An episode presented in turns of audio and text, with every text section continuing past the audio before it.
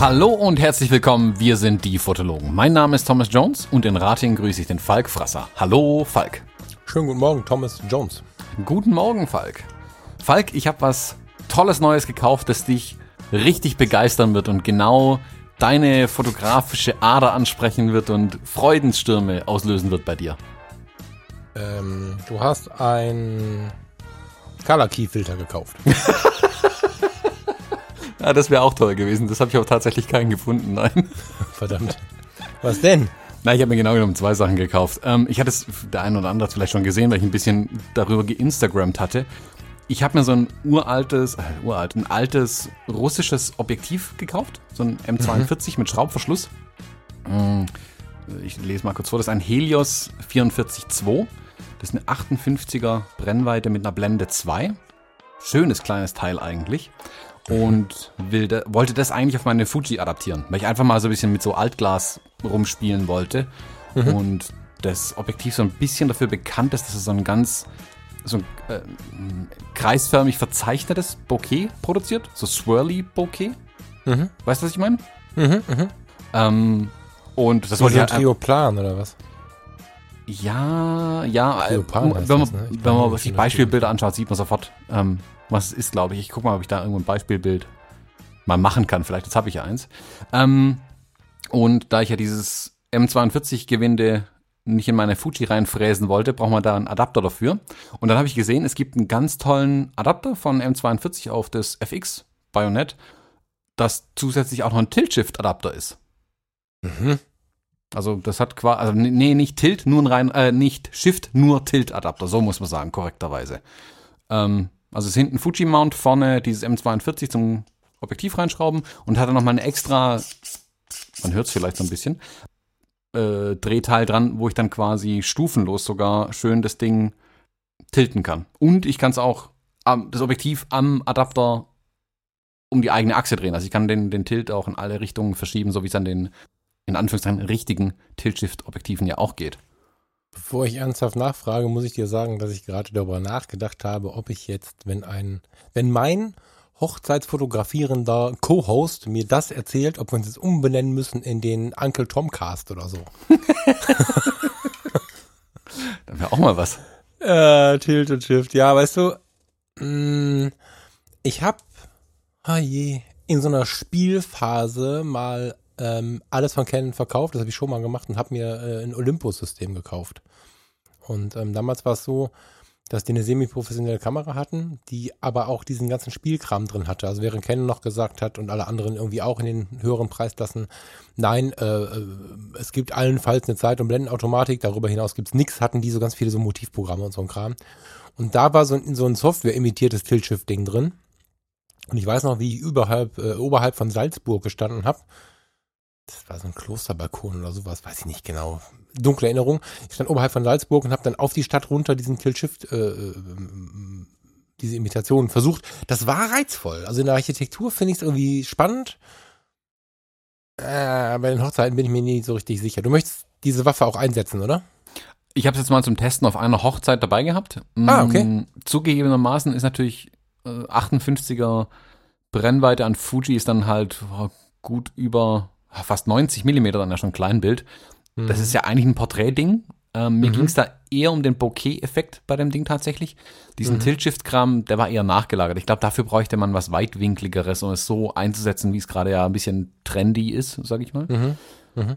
Mm, ich muss aber sagen, dass dieses Tilt-Shift hin und wieder schon ganz reizvoll ist. Also selbst äh, an der Brennweite kann man natürlich dann schon ein paar interessante Effekte damit irgendwie generieren. Ich habe es mhm. noch nicht so ganz raus, muss ich zugeben. Wie gesagt, das ist noch ein bisschen Spielerei im Moment. Ich werde es äh, auch mal mit nach Island nehmen, mal schauen. Vielleicht finde ich da irgendwie mal einen Einsatzzweck dafür. Ja, okay. Hm.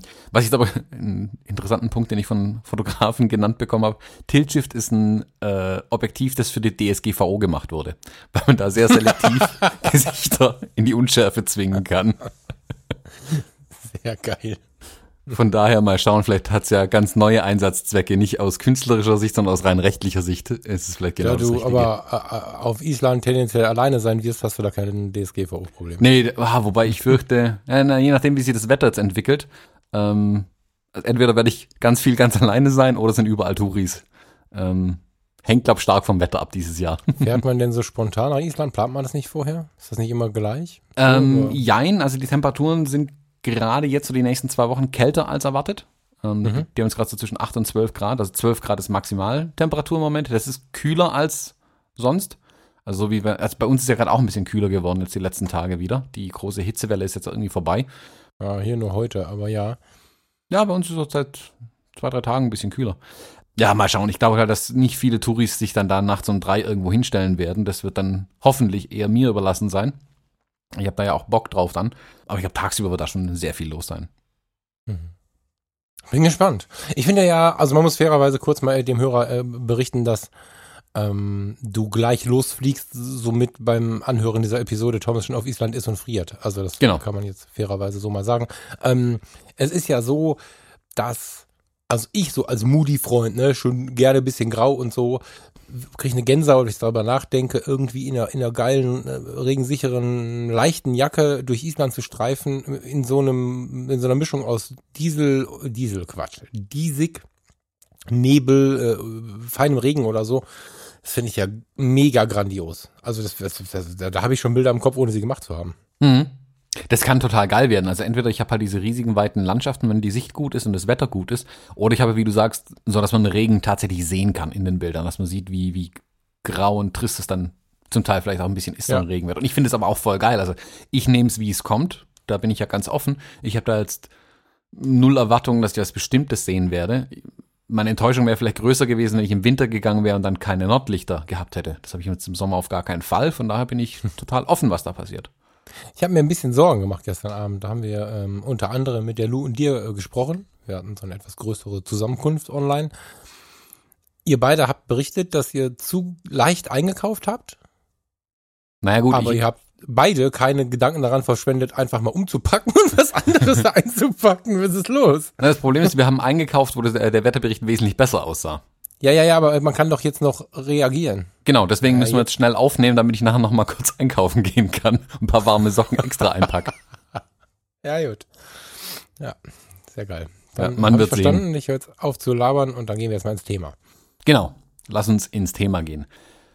Du hast uns ein Buch mitgebracht. Also du hattest es vorgeschlagen, sagen wir mal so. Ja.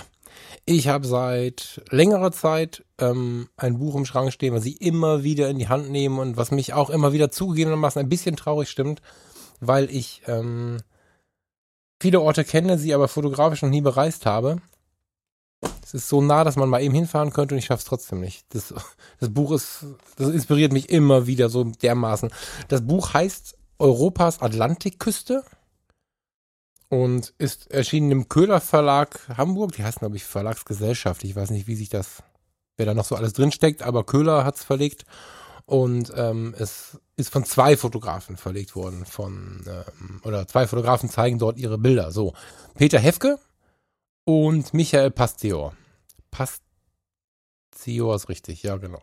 Mhm. Die sind äh, beide um das Jahr 1950 geboren und kommen aus Hamburg ähm, es lässt sich für mich nicht so ganz klar lesen, äh, wie die sich kennengelernt haben, aber beide sind in der Fotografie aktiv, haben andere Dinge studiert, sind sowohl mit freien Arbeiten als auch im Auftrag fotografisch unterwegs. Der Peter Hefke war sogar eine Zeit lang, neun Jahre lang Lehrer äh, in der ähm, Fotografenausbildung in Hamburg. Also die haben schon, sind alle schon sehr nah der, der Fotografie ähm, verankert. Der Pastor hat unzählige Ausstellungen gemacht. Ähm, ganz, ganz spannende Fotografen. Sie sind nicht so sehr online, wie man das sonst so von Fotografen kennt. Es war ein bisschen Sherlock Holmes, irgendwie was rauszufinden. Aber das hat es auch irgendwie nochmal interessanter gemacht, irgendwie. Die beiden ähm, müssen sich irgendwann in den 80ern über Weg gelaufen sein, weil da, zumindest berichtet das Internet so, ging deren fotografische Arbeit los. Also der, der Peter Hefke, da steht leider nur einmal habe ich was gefunden, arbeitet seit Anfang der 80er Jahre projekt- und serienorientiert an seinen Ausstellungen und an seiner Landschaftsfotografie. Beide machen hier und da auch Porträts. Peter Hefke arbeitet nur schwarz-weiß, äh, während Michael Pasteur auch in Farbe fotografiert. Ähm, interessanten Beisatz, muss ich sagen. Du kannst gleich nochmal was dazu erzählen, weil du hast eine Information mehr gefunden als ich. Als interessanten Beisatz möchte ich erwähnen, dass überall steht, äh, dass der Michael Pasteur ähm, 84 auf der Fotokina ausgestellt hat. Da ist er, da gab es damals so eine, eine Rubrik, war es eine ganze Halle, ich weiß es gar nicht, die hieß Entdeckungen. Ähm, und 1984 auf der Fotokina hat er ausgestellt und wurde direkt danach unter anderem von Getty Images und The Image Bank unter Vertrag genommen. Also da ging das so ein bisschen los, dass er dann auch konkreter in der Fotografie ähm, ja bekannter wurde, aktiver wurde. So. Ähm, den Hinweis fand ich ganz spannend, weil 1984 ist für viele Menschen, die uns jetzt heute zuhören, relativ weit weg. Auch da war die Fotokina schon die Fotomesse und auch da war sie schon und heute ist sie es auch noch, das vergisst man auch oft, ein mögliches Sprungbrett für Fotografen.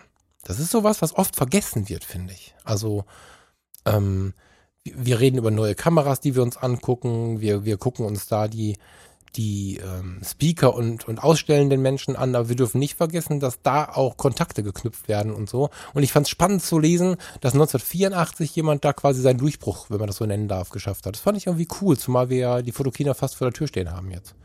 Hattest du das noch auf dem Schirm so?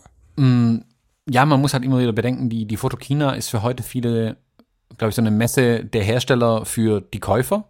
So wird es mhm. empfunden, so habe auch ich es irgendwann mal zwischendurch empfunden, weil die, die, die Stände von Canon, Nikon und so weiter natürlich sehr, sehr viel Raum einnehmen und sehr präsent sind einfach. Es geht aber tatsächlich auch um Fotografie an sich und um die Fotografen.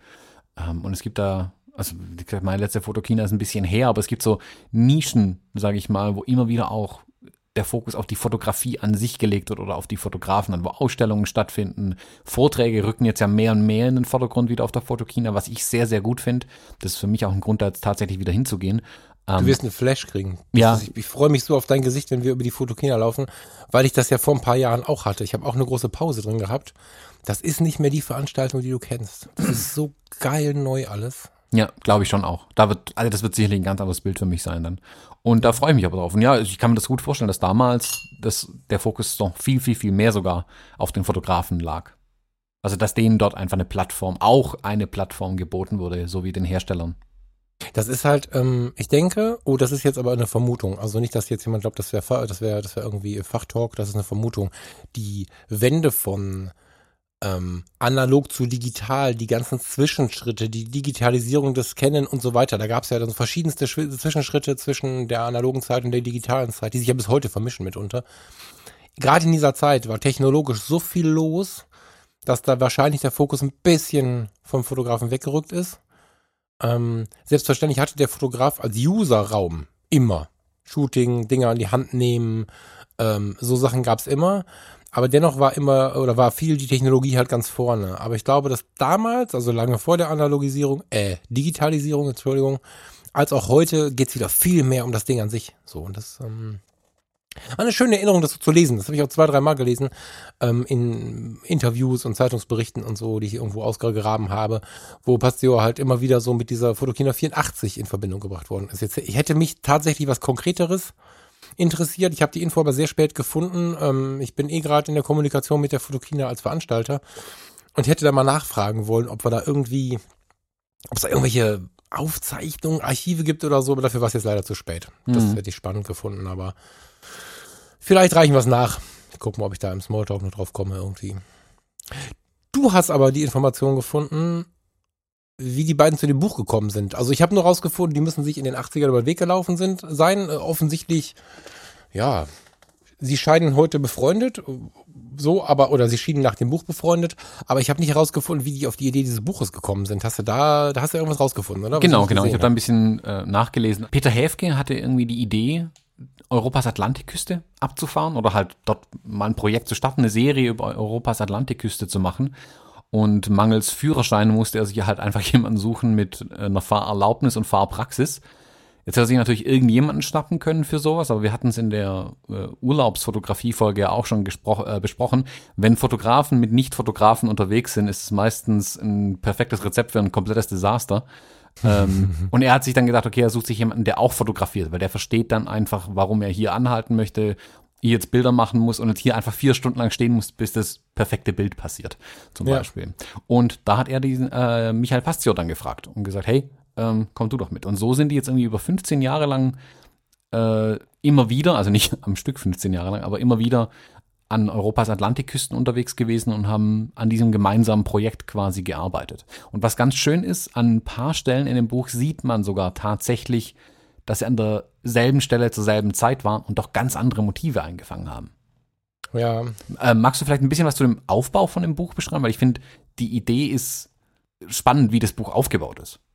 Ja, das fand ich auch spannend. Ähm, wenn nicht sogar mit das Spannendste am ganzen Buch. Das soll das andere aber nicht reduzieren da sind zwei Fotografen, die teilen die Leidenschaft Meer, also nicht Meer mit Haar, sondern das Meer, die See, und ähm, wollen zusammen ein Fotoband machen, völlig unabhängig davon, ob sie zusammen unterwegs waren oder nicht. Also waren sie, aber selbst wenn sie es nicht gewesen wären, stellt sich ja trotzdem die Frage, wenn man gemeinsam ein Bildband machen will, wie sortieren wir das denn jetzt? Mischen wir die wild, machen wir es abwechselnd oder sagen wir, wir fangen am Anfang an, dann ist der Michael auf der ersten Hälfte und dann kommt der Peter auf der zweiten oder so.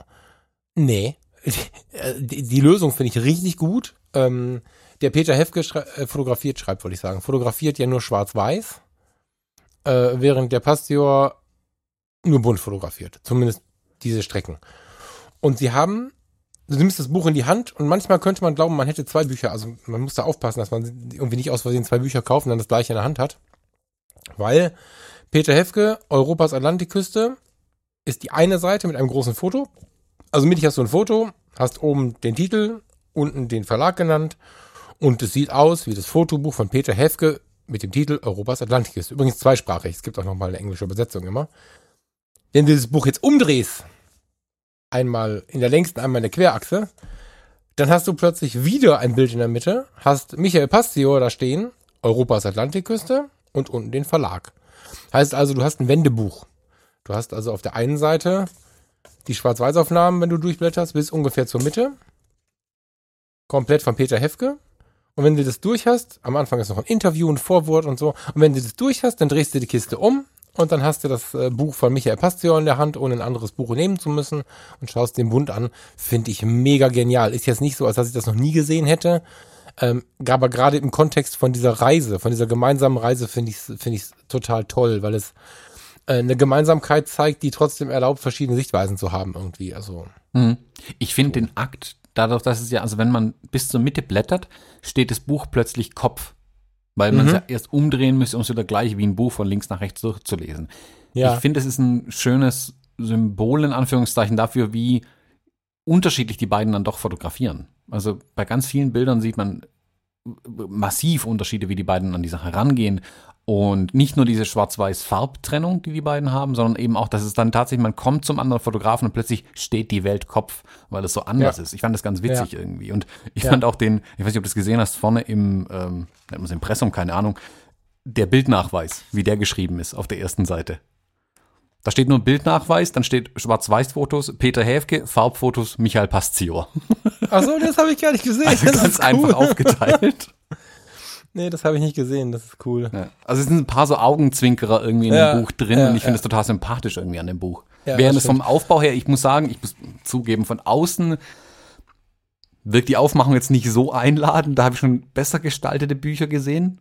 Echt? Ach, spannend. Ja, das ist so ein bisschen, das rockt, also würde das Buch so irgendwo stehen, vor allem die Pastio-Seite, muss ich zugeben, hm, weiß ich nicht, ob ich sie in die Hand genommen hätte. Die Häfke-Seite sofort, weil das Bild hier viel beeindruckender ist, finde ich. Ja, von außen ist das Buch ein bisschen ein Understatement. Innen ist die Qualität wirklich extrem hoch. Spannend. Ich habe also meinen Notizzettel, der überschrieben ist mit Auftreten, Einband und Druck. Der sagt, sehr wertig, aber ohne jeden Anspruch auf Prunk und Gloria. Ich finde es also sehr reduziert sympathisch irgendwie sowas, aber es wirkt sehr hochwertig. So ein bisschen wie der Professor, der nur ein ganz kleines Logo auf seinem Polo hat und nicht so einen riesen Aufdruck irgendwie. Also sehr, hm, so. Ich finde die feine Passepartierung der Fotos total schön. Ja, innen drin. Aber, ja. Ne, innen drin, ja, genau. Aber, also das, ich fand den, den wie es daherkommt, besonders geil. Du hast natürlich recht, in meinen Augen. Peter Hefke hat außen drauf eigentlich schon mein Lieblingsfoto. Ich habe es gar nicht erwähnt, also ich werde es nachher gar nicht erwähnen, aber das, das Coverbild von Peter Hefke ist unfassbar. So. Ähm, eine Strandszene, ich mag sie gar nicht beschreiben, ihr müsst euch angucken. Also ich, nee, ich beschreibe sie nicht. Das ist unglaublich und es erinnert mich auch ein bisschen an Gesichter des Nordens. Ähm, dieses isländische Buch von Ragnar Axelsson, Axelsson heißt er, glaube ich, ne? Michael Pastor ist äh, etwas, ja, wie soll ich sagen? Es ist halt ein farbiges Streetfoto. Ich finde es geil, aber es ist noch lange nicht so ein Knaller wie, wie, wie das Foto auf der anderen Seite. Das stimmt, ja. Die, die Bilder sind das eine, aber ich finde zum Beispiel die graue Farbe des Einbands mh, mm, extrem uninspirierend. Echt? Ja, das ist. Ich finde sie so geil. nee, das wirkt, ich finde, das ist die, genau dieses Grau, das immer gleich billig wirkt irgendwie für mich in meinen Ach. Augen. Ja. Okay, ich finde es extrem hochwertig. Das ist ja interessant. Das ich jetzt gar nicht, da haben wir vorher auch gar nicht drüber gesprochen. Das finde ich total spannend, weil ich, ähm, ich das Buch sehr, sehr mag. Jetzt bin ich gar nicht. Hat das ein Papierumband noch? Ja, der, wenn man den runter macht, wird schon besser. Ich habe es gerade nicht parallel getestet. Ach so, den habe ich schon weggeschmissen. Wie ja, ist der? Ich weiß gar nicht, wie kann ich erinnern. Vor Jahren habe ich den in die Tonne gefasst. Ja, das Problem also, ist, der glänzt halt auch noch so und es lässt halt noch billiger irgendwie wirken. Aber ja, wenn man den Schutzumschlag wegmacht, ist es tatsächlich besser. Okay, ich spreche von dem Buch ohne Schutzumschlag. Ich mhm. habe mich jetzt gerade kurz erinnert, dass man einen gab, aber ich ganz oft schmeiße ich die weg. ja, wird auch meine nächste Aktion sein. Dann, dann darf das Buch auch Kanten haben, das erzählt Geschichten vom Lesen, das ist alles nicht schlimm, aber, aber ich finde diese Papierschutzumschläge, das ist so deutsch irgendwie immer, ne? So wie früher in der Schule, ihr müsst eure Bücher einbinden. Nee, muss ich nicht. Warum? So, also egal. Anderes Thema. Ähm, möchtest du, jetzt haben wir so ein bisschen über das Buch und über die Daherkommensweise gesprochen, möchtest du vielleicht direkt mal auf dieses Bild eingehen, auf dieses Doppelbild eingehen, wo sie das gleiche, den, den gleichen Ort dargestellt haben? Sollen wir damit anfangen? Ja, ich finde schon. Also jetzt gerade, mhm. du hast es ja schon mal angerissen und ähm, da hast du mir auch was gezeigt, was ich offen gestanden übersehen habe. Das ist, ähm, ja, das ist so ein bisschen so ein Moment wie, wie in der letzten Woche bei der Fesi, ähm, Episode mit meinem durchscheinenden Licht, ähm, den du da gezeigt hast. Also stell uns das mal vor, das finde ich cool. Also wie gesagt, die beiden waren ja gemeinsam unterwegs, dementsprechend haben die auch in den gleichen Orten sicherlich auch viel fotografiert. Nachdem ich die Information hatte, dass sie gemeinsam unterwegs waren, dachte ich eigentlich, man würde es mehr sehen in den Bildern. Tatsächlich ist es eher so ein bisschen, es steckt in den Details dann ähm, zum Teil. Und zwar auf der Seite, also wir geben jetzt, wenn wir die Seitenzahlen angeben, geben wir immer den Fotografen mit an, da die beiden, äh, da die, das Buch jeweils von jeder Seite wieder bei 1 anfängt. Also nicht wundern, wenn wir das jedes Mal dazu sagen. Und zwar auf der Seite 107 von Michael Pastion und auf der Seite 18 von Peter Häfke. Was ein Blätterchaos. Ja, das, das gibt heute richtiges Blätterchaos. Und zwar, ich fange mal mit der Seite 107 äh, von Michael Pastio an. Man sieht ist ein bisschen eine Street-Szene, die er hin und wieder ganz gern fotografiert, glaube ich. Und zwar auf Island. Er fotografiert in ein Café oder sowas rein. Ja, dürfte ein Café oder eine Bar oder sowas sein, Gaststätte. Und man sieht da ein paar junge Menschen irgendwie sitzen, die lachen, fröhlich sich unterhalten irgendwie. Er hat das gesamte Fenster aber hochkant fotografiert. Und man sieht in der Spiegelung in dem Fenster hinter sich quasi ein riesiges Schiff Thronen ähm, über der ganzen Szene. Und dadurch, dass die Spiegelung ja die Menschen mit einschließt, sind deren Gesichter quasi im Boot des Bauches, äh, im, Boot, im Bauch des Bootes irgendwie drin. Also beeindruckendes, schönes Bild an sich. Und wenn man ein bisschen ins Detail schaut und die Nummer von dem Schiff sich anschaut, ist die RE 399. Und dann blättern wir mal auf die Seite 18 bei Peter Häfke. Dann sieht man nämlich, dass er wohl um die Ecke stand, als das Bild fotografiert wurde. Peter Häfke hat sehr wahrscheinlich das Gebäude fotografiert und Michael Pastor steht vermutlich hinter dem Gebäude und fotografiert gerade dieses Fenster. Häfke hat aber dieses Schiff fotografiert, wie es quasi neben dem Gebäude thront wiederum. Also ein bisschen ein anderes Bild gemacht oder über dieser, was ist das, eine Bushaltestelle oder sowas? Also ein kleines Wartehäuschen auf jeden Fall. Ich versuch's gerade auch so, so, so von der, ähm, was war das, 107, ne? Ich versuch's gerade mal so, also zweimal das gleiche Schiff drauf, ja. Ich versuche gerade zu verstehen, von wo er. Wo ist das? Wo ist die Scheibe von diesem Café? Äh, ähm, siehst du gerade das Hälftebild? Ich habe das Hälftebild vor mir und ich glaube, dass das Haus nicht das Café ist. Ich habe nämlich erst gedacht, das Haus wäre das Café. Also das Haus, vor dem diese Wartestelle, diese Haltestelle da ist. Aber da ist ein Zaun, da kannst du gar nicht drauf. Und die Spiegelung wäre viel zu knapp also das muss eigentlich rechts aus dem Bild heraus muss diese Scheibe sein. Das heißt, sie stehen schon beieinander, nur der Häfke hat nach links auf das Schiff fotografiert und diese Frau in der Warte, in dem Wartehäuschen fotografiert im Weitwinkel, während äh, Pastio rechts davon stand und in das Café, was rechts von denen vermutlich zu stehen scheint, äh, fotografiert und die Spiegelung von dem ganzen Ding aufgenommen. Hm? Mit einer längeren Brennweite auch scheinbar. Finde ich total spannend. Die müssen nebeneinander gestanden haben. Ja, auf jeden Fall in, in Mega. beieinander irgendwie, ja. Also, aber es ja. ist interessant, wie zwei Fotografen dann die gleiche Szene in Anführungszeichen unterschiedlich wahrnehmen und dann unterschiedliche Bilder auch machen. Das ist für mich auch, also diese Verbindung jetzt zu finden, ist ein cooles Gimmick, aber ich mag vor allen Dingen an dem Buch zu sehen, wie verschiedene Gemeinsamkeiten sein können. Also die sind ja gemeinsam gereist und dennoch siehst du zwei völlig verschiedene Sichten auf die Welt und das schätze ich so im menschlichen Kontakt so sehr und ähm, ja, macht mich auch so ein bisschen neugierig auf die beiden als Menschen, muss ich sagen, weil das ist ja bei dir und mir zum Beispiel auch nichts anderes. Wir bezeichnen uns schon etwas länger als gute Freunde, haben in der Basis sicherlich sehr viel gemein, sind aber trotzdem ganz unterschiedliche Menschen. Und ähm, den, den, die Denke des anderen zu verstehen, ist bei uns auch oft Thema. Und wenn man jetzt davon ausgeht, dass Fotografie auch viel mit dem Denkweisen und Sichtweisen zu tun hat, dann, dann sind es zwei völlig verschiedene Menschen, die die gleiche Basis leben. Das ist, das finde ich das Spannendste an dem Buch eigentlich zu sehen, dass sie beide gemeinsam gereist sind und jeder hat ein Fotobuch von diesen Reisen gemacht und es bedarf schon einer ganze Menge Feingefühl, die Gemeinsamkeiten zu finden. So, die gemeinsamen Orte und so. Mega. Mhm. Ja. Hast du ein paar Bilder, die du mal mir zeigen möchtest in dem Buch? Ja, mal kurz besprechen. Ich habe sechs, das ist zu viel, ne? Hm, ich habe auch sechs. Ich habe jeweils drei. Ach so, machen wir einen längeren Buchclub. Sehr gerne. ähm, fangen wir an bei Peter Hefke. Ich muss ja zugeben, Schwarz-Weiß rockt mich ein bisschen mehr. Aber wenn man sich länger mit dem Buch beschäftigt, sind die farbigen Fotos was für einen zweiten Blick und dann auch sehr intensiv. Aber auf den ersten Blick bin ich erst bei den Schwarz-Weißen hängen geblieben. Ich fange mal mit dem Hefke an. Peter Hefke, Peter Hefke? Peter Hefke.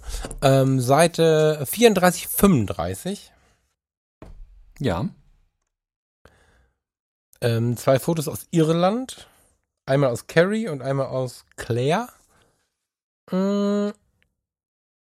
Sie sind sehr, also das linke Foto zeigt, vielleicht beschreibe ich sie kurz. Das linke Foto zeigt ähm, irgendwo am, ich würde sagen, Straßenrand stehend, weil wir vorne so ein bisschen Straßenböschung haben, so sieht es zumindest aus, einen relativ weiten Blick auf ein freistehendes Haus Ah, die sehen da immer alle verlassen aus, ne? Ich weiß nicht, ob es verlassen ist. Dahinter liegt auch ganz viel Feuerholz. Wahrscheinlich ist es nicht verlassen, aber auf ein verlassen wirkendes Haus mit einer Stromleitung, die weggeht. Oder Telefonleitung. Nee, es wird eine Stromleitung sein. Da ist ein, da ist so ein, ich weiß nicht, wie das heißt. Kennst du das? So ein, dieses runde Ding da. Ein Strommast? Isolator.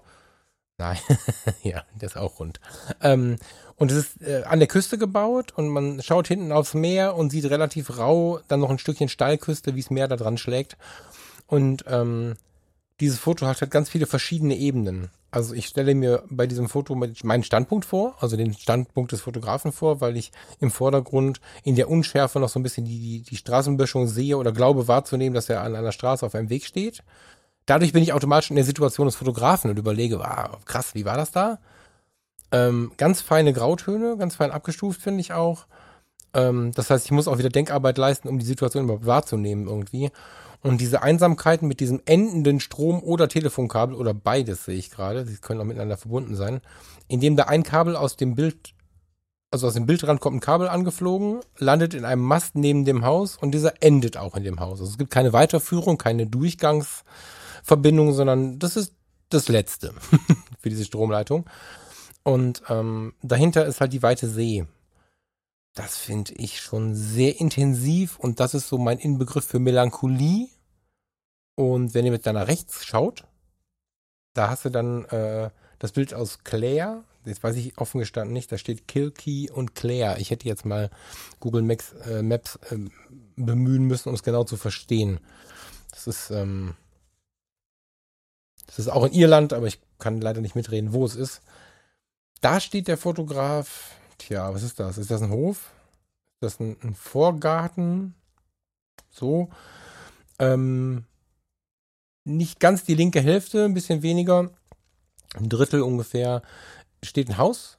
Offensichtlich sehr, sehr hohe Decken, ein altes Haus. Man sieht ein hohes Fenster. Ähm, man kann ein bisschen hineinschauen, aber nur erahnen, was da drin so los ist. Sieht ein bisschen die Gardinen auch von innen und so. Ähm, und rechts davon sieht man eine Straße.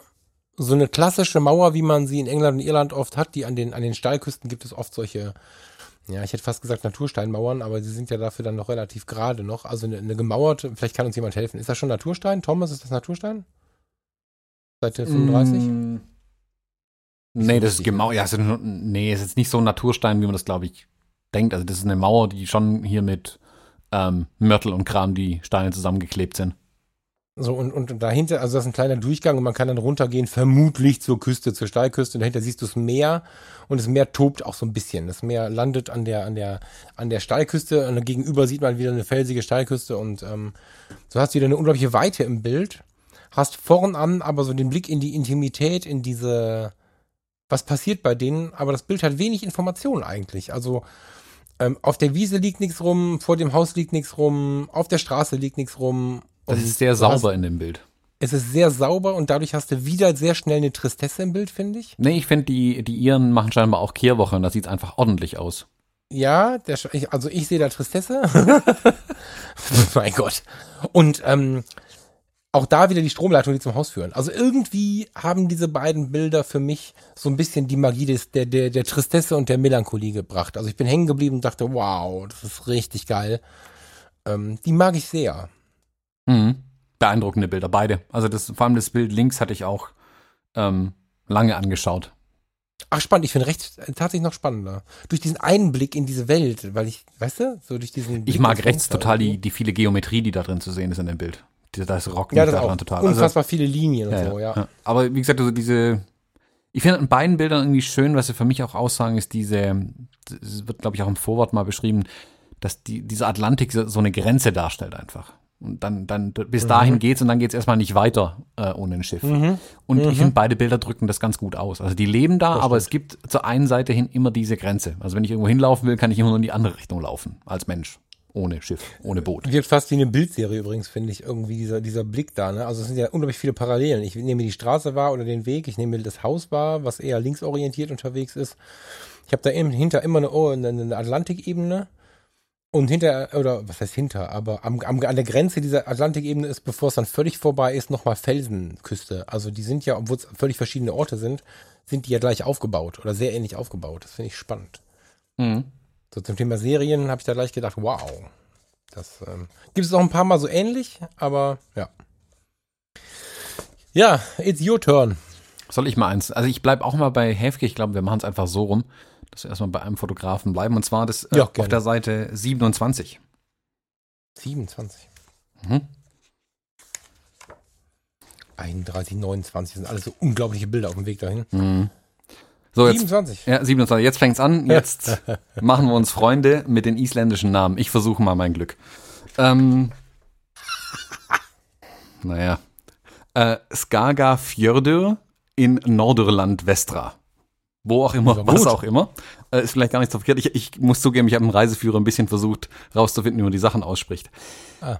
Im Bild Hochformat und ich finde, es ist ein bisschen was anderes zu den anderen Bildern, die Häfke da drin gemacht hat. Also links auf Seite 26 sieht man, ich will nicht sagen ähnlich wie das Bild, das du gerade gezeigt hast, aber von der Idee her ähnlich. Da sieht man ein ganz einsames, mhm. kleines, eine kleine Kirche mit einem kleinen Gärtchen davor und dann diesen riesigen Atlantik dahinter. Beschreibt diese Tristesse oder diese Grenze wie in den anderen Bildern. Rechts in dem Bild auf Seite 27 sieht man eine Frau, ich würde sagen, ein relativ, das sieht so ein bisschen traditionell aus, die Kleidung. Also ein langes Kleid mit einer Schütze vorne dran, die auf ihrem Balkon steht. Es ist von hinten fotografiert. Vor ihr in der Ferne sieht man irgendwie die, die Berge in Island und sie hält ein Tablett mit einem Teegedeck, würde ich behaupten, äh, vor sich und schaut über den Balkon auf Island raus. Und es ist nicht der Atlantik zu sehen. Das finde ich ganz spannend irgendwie auf dem Bild. Sie ist also dem Land zugewandt tatsächlich, nicht dem Meer. Man hat aber überhaupt keine Ahnung, was sie da eigentlich treibt mit dem Teegedeck. Also ob sie daraus. Das war klar zu erkennen. Ja, also es steht da draußen, aber ich weiß nicht, ob sie ihren Mann ruft, er soll aufhören mit Holzhacken oder ähm, ob sie Nee, nee, nee. Sie hat ja so eine Schürze an. Links finden wir so Dinge an der Wand, die meiner Meinung nach eher Plakate, Plaketten oder Hinweisschilder sind als schöne Fotos.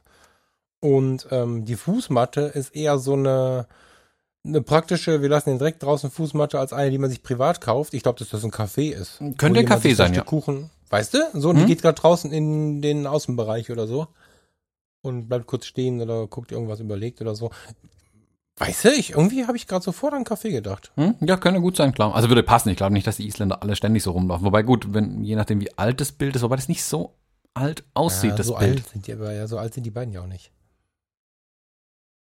Nee, ich würde auch. Hm? Draußen nur Kännchen. ja, aber finde ich irgendwie, ich weiß nicht, was mich an dem Bild so fasziniert, aber ich finde es faszinierend. Ja, es ist, ähm, ich mag ja auch, und das ist das Faszinierende, äh, dieses Wort müssen wir jetzt ein bisschen vermeiden, ich, ich mag diese Bilder. Kennst du, wenn, wenn, wenn Fotografen einen Menschen vor die Kamera stellen, den die Arme runterhängen lassen und den gucken lassen, als wenn er, also so, so diesen Nullblick? Mhm. Ähm, ich finde die immer wieder faszinierend. Bin damit scheinbar immer alleine, aber ich habe auch das Gefühl, dass auch sie mit so einem Null, mit so einer Null, mit so einem Null, was heißt das? So eine, so eine Null-Körperhaltung da steht. Sie hat zwar was in der Hand und steht aufrecht und so. Aber das Bild hat eigentlich keine Aussage. So im, im Ausdruck zumindest. Nicht. Es lässt halt sehr, sehr viel Interpretationsspielraum. Also, ich mag die alte Tür. Na, also, nee, ich finde einfach, als Betrachter des Bildes, ist es ein Café, ist es ein Privathaushalt? Mhm. Trägt ihr den Tee raus? Steht es einfach nur in der Gegend rum? Was passiert dann? Ich finde, das macht das Bild interessant, lässt mich auf dem Bild verweilen.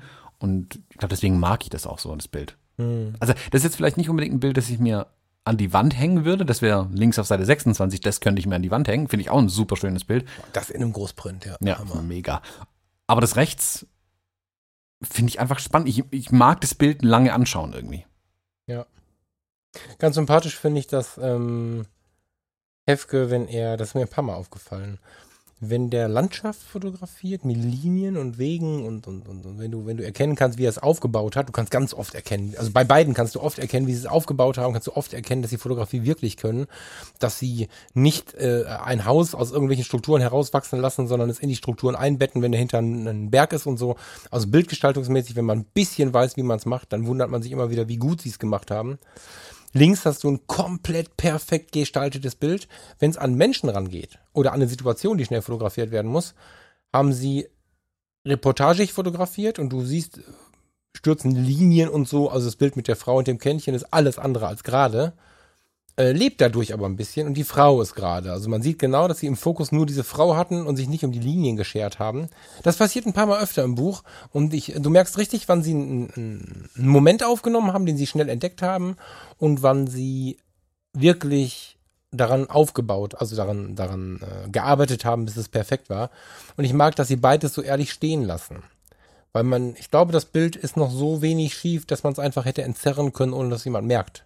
Mhm. Aber ich finde es so sympathischer, weil es ehrlicher ist. Wenn, wenn diese, diese, wenn dieser Moment ganz in die Perfektion gerückt wäre, würde ich sagen, er hat gesagt, stell dich mal dahin. So glaube ich, er hat eine Situation fotografiert. Geht bei dir gerade Fliegeralarm im Hintergrund los? äh, Sirenenalarm. Da haben wir jetzt nicht mit gerechnet. Die, warte. Feuerwehr Ratingen ruft zum Fest. Ich, das müssen ah. wir jetzt ertragen. Das dreimal, dann ist vorbei, hoffentlich. Bei viermal muss ich aufhören, dann haben wir hier ein, ein Problem. Aber wenn ich dann Flieger und Bomben höre, dann gucke ich mal Nachrichten. Hör mal. Lieber Hörer, habt ihr das auch noch? Ja, ne?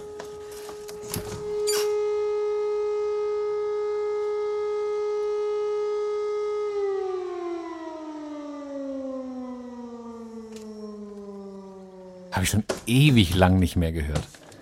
Ja, wir haben Rating und Düsseldorf hat den Sirenenalarm wieder komplett aufgefahren und zwar so weit, dass du, es gab lange Messungen, dass du in jedem Teil, wir haben ja unglaublich weite Waldflächen hier. Die Leute glauben ja immer, wir wären hier so, so städtisch, aber Rating und Düsseldorf hat unglaublich weite Naturflächen und die Sirenen sind so aufgestellt, dass du an jedem Quadratmeter Düsseldorf und Rating den Sirenenalarm hören kannst. Und jedes Jahr kommen neue Zettelchen, was was bedeutet, weil ja nur auch, muss man so sagen, ne, die Gefahren sind andere geworden, so. Und ähm, es gibt neben dieser tollen App, die es ja inzwischen gibt, diese Katastrophenschutz-App Nina, gibt es äh, die Sirenenalarme. Schnelles Auf- und Abschwellen ist eine drohende Katastrophe, schnell nach Hause Radio hören. Viermal ist Fenster und Türen schließen wegen Geruchsbelästigung oder irgendwelchen Feuern in der Nähe oder so. Und dreimal ist Feuerwehr Großeinsatz. So, und ähm, wenn die Sirene gezogen werden, wissen die Freiwilligen, die vielleicht dazu alarmiert werden, dass sie erst recht kommen müssen. Also die Sirene wird ab einer gewissen Stufe quasi gezündet, so in den Stadtteilen, in denen die Leute gebraucht werden. Und ähm, ich schätze das sehr. Das ist sehr, sehr teuer, aber es ist, ähm, ist eine, eine Achtung der Sicherheit, äh, wo man nicht dem Menschen, der seine Ruhe haben will, die erste Position gibt, sondern der Mensch, der geschützt werden will, irgendwie vorne ansteht. Ich mag das sehr, ich finde das gut. Das ist immer wieder Gänsehaut.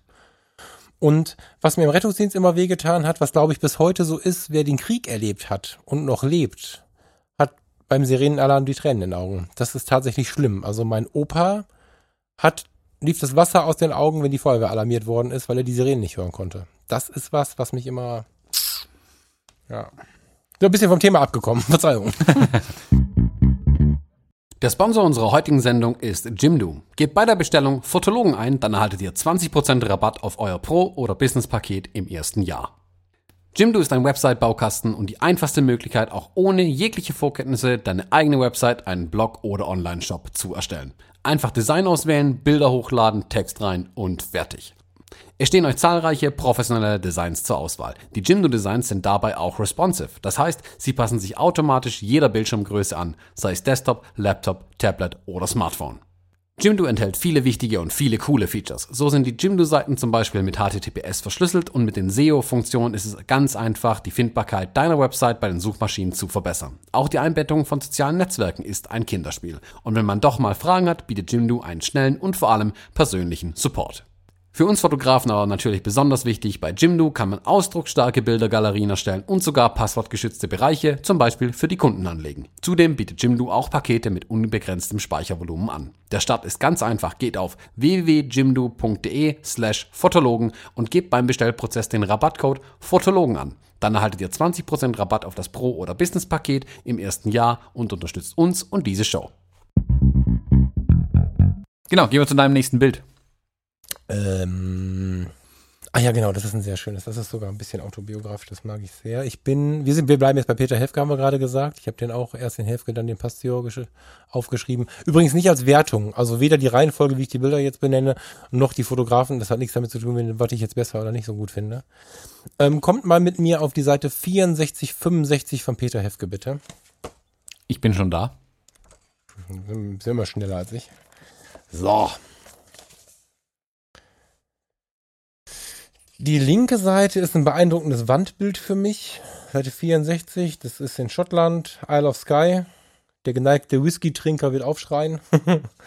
ähm, ein, wie ich finde, super, super schönes Wandbild, wo auf der linken Seite sich die harten, schroffen Felsen des Landes zeigen ein Leuchtturm grenzt das Land ab für die auf dem unendlichen rechte Seite, auf dem unendlichen Meer fahrenden Seeleute. Zum Schutz ist da ein Leuchtturm. Also da hast du so diese beiden Welten so mehr hart konfrontativ aufeinandertreffen, finde ich. Die komplette rechte Bildhälfte ist Meer und die komplette linke ist einfach ein unfassbarer, komplett einnehmender Felsen.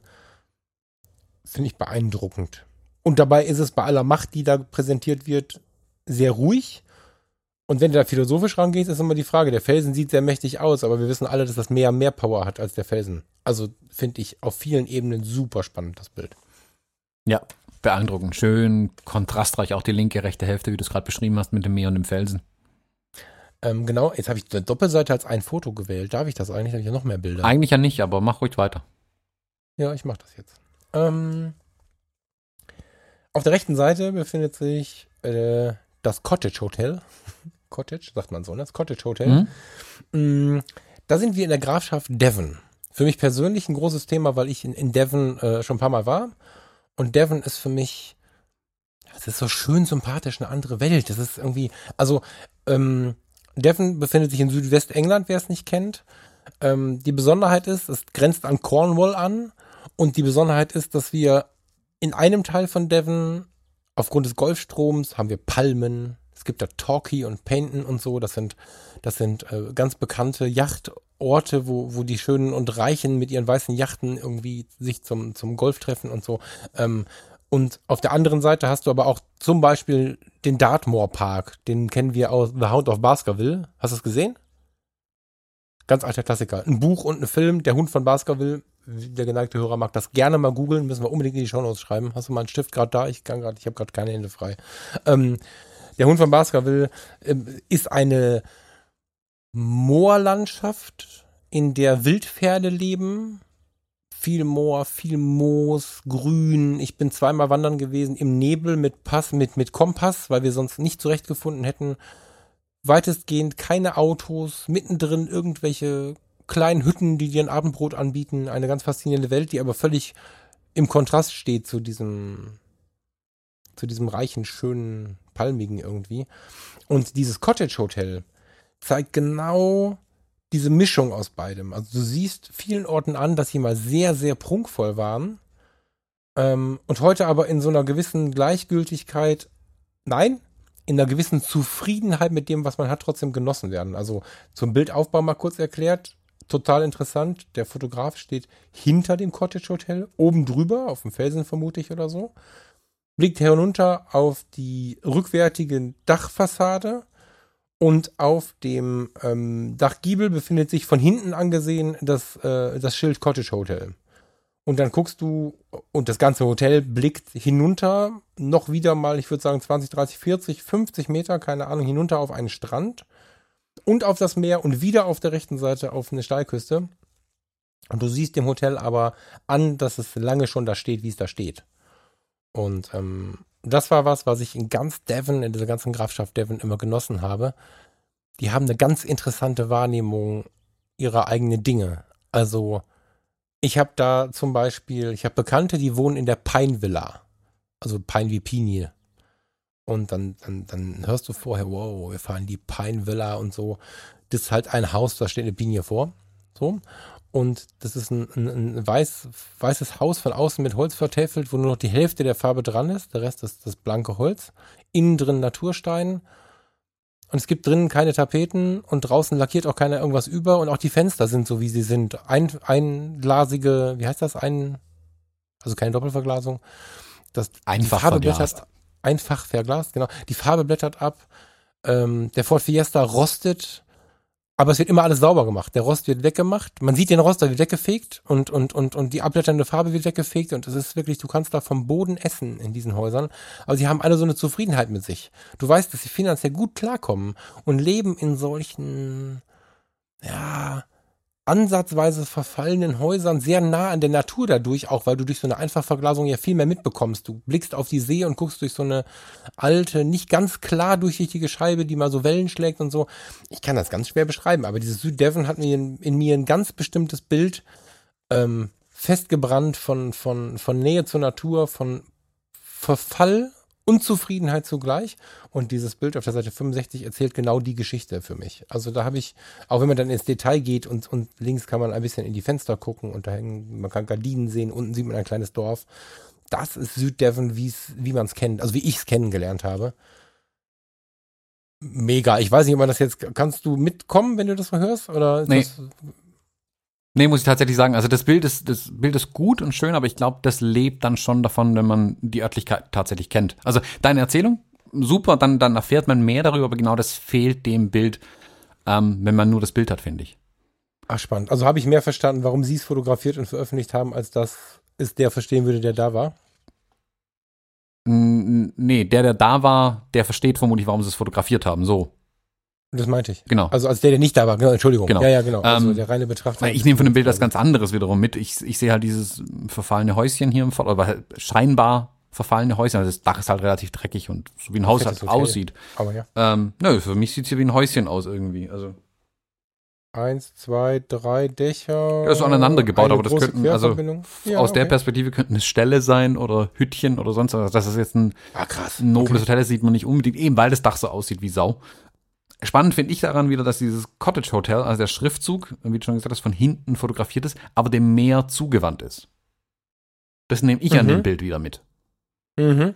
Das ist ja schon eine Aussage, wenn ich meine Werbeschilder Richtung offenes Meer hänge. Das stimmt, wobei sie auch Richtung Strand hängen. Aber ja, sicherlich auch, stimmt. ja. Aber also das ich, stimmt, ja. das fand ich spannend an dem Bild. Wobei ich muss sagen, also ist ein schönes Bild, keine Frage. Aber ich glaube, ohne Hintergrundgeschichte nimmt es einen nicht so sehr mit, tatsächlich. Ah, interessant. Was wieder, wieder zeigt, wie, wie, wie, wie es zustande kommt, dass man so verschiedene Sichtweisen hat, ne? Also ich, ähm, ja, okay, krass. Ich meine, gut, es hat natürlich Erinnerungen geweckt, ne? Das muss man sagen. Aber hochspannend. Äh, mach mal weiter. Mm, die Seite 31. Auch wieder bei Peter Helfke. Ja. Ich versuche ja, mal die lange überlegt. Ja, ja, ja. ich versuche mal die Aussprache gut hinzukriegen. Höfen. Vermutlich der einfachste Ort auf ganz Island.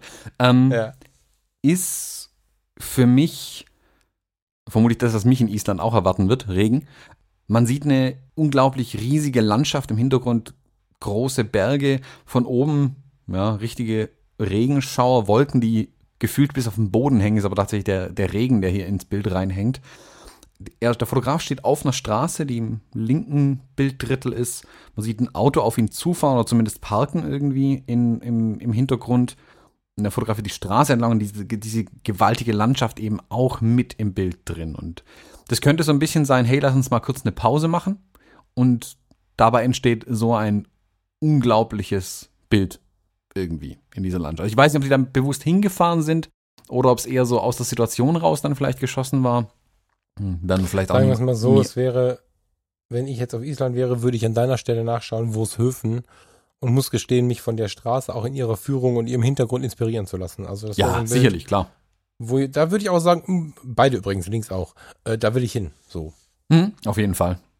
Ich finde, das ist für mich auch so ein bisschen sinnbildlich Island, wie wie ich Island empfange immer. Also klar, da gibt es viele, unendlich viele Bilder von Island, keine Frage, aber dieses Bild im Speziellen übt auf mich so einen so Reiz aus. Ich weiß nicht, woher das kommt. Vielleicht durch die, die Roadtrips, die ich in den USA gemacht habe, wo es ganz, ganz ähnlich aussieht. Also die Wüste im Westen der USA, wenn man da irgendwie durch, durch Nevada oder so fährt, das ist nicht so unähnlich, vor allem wenn man dann mal weiter Richtung Landesinnere fährt, in Richtung der Rockies fährt. Ähm, das sieht ganz ähnlich aus. Und wer so amerikanische Roadmovies mal gesehen hat, der weiß genau, wovon ich spreche. Mhm. Und ich finde es spannend, dass in Island ähnlich aussieht, nur kälter und mit mehr Regen. Aber sehr, sehr spannendes Bild irgendwie. Also da freue ich mich umso mehr jetzt auf Island, muss ich zugeben, wenn ich mir dann solche Bilder anschaue.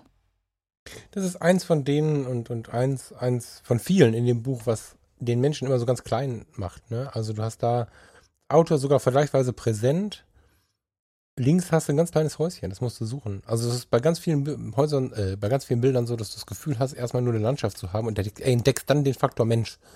Du, durch, durch Menschen wirklich, der im Bild ist, oder durch ein Haus oder durch ein Auto oder einfach nur ein Strommast. Ich finde in dem, in dem Bildband, wenn man sich bewusst anschaut, ähm, Strom- und Telefonmasten ein Riesenthema, weil immer mal einfach nur ein Kabel durchs Bild geht. Du siehst nichts, aber ein Kabel ist da, weil da muss ja irgendwo einer wohnen. Das ist irgendwie geil. Beeindruckendes Foto, mhm. ja, finde ich auch. Wer mal ein bisschen isländisches Roadmovie sehen will, also nicht, es spielt unter anderem in Island, dem kann ich den Film Walter Mitty, das geheime Leben des Walter Mitty, sehr empfehlen. Hau ich in die Shownotes rein, den habe ich mir jetzt letzte Woche wieder angeschaut. Beeindruckende Bilder auch, also wem die Geschichte nicht so zusagt, soll äh, trotzdem mal wegen der Bilder reinschauen. Es geht aber um Fotografie tatsächlich in dem Film, also äh, große Echt? Empfehlung. Ja, kennst du den nicht? Ach, du hast mir den, ja, du hast mir den noch nicht schon mal. Hast du mir den empfohlen? Na, das kann gut sein. Ich habe gerade überlegt, ob ich ihn dir schon mal empfohlen hatte.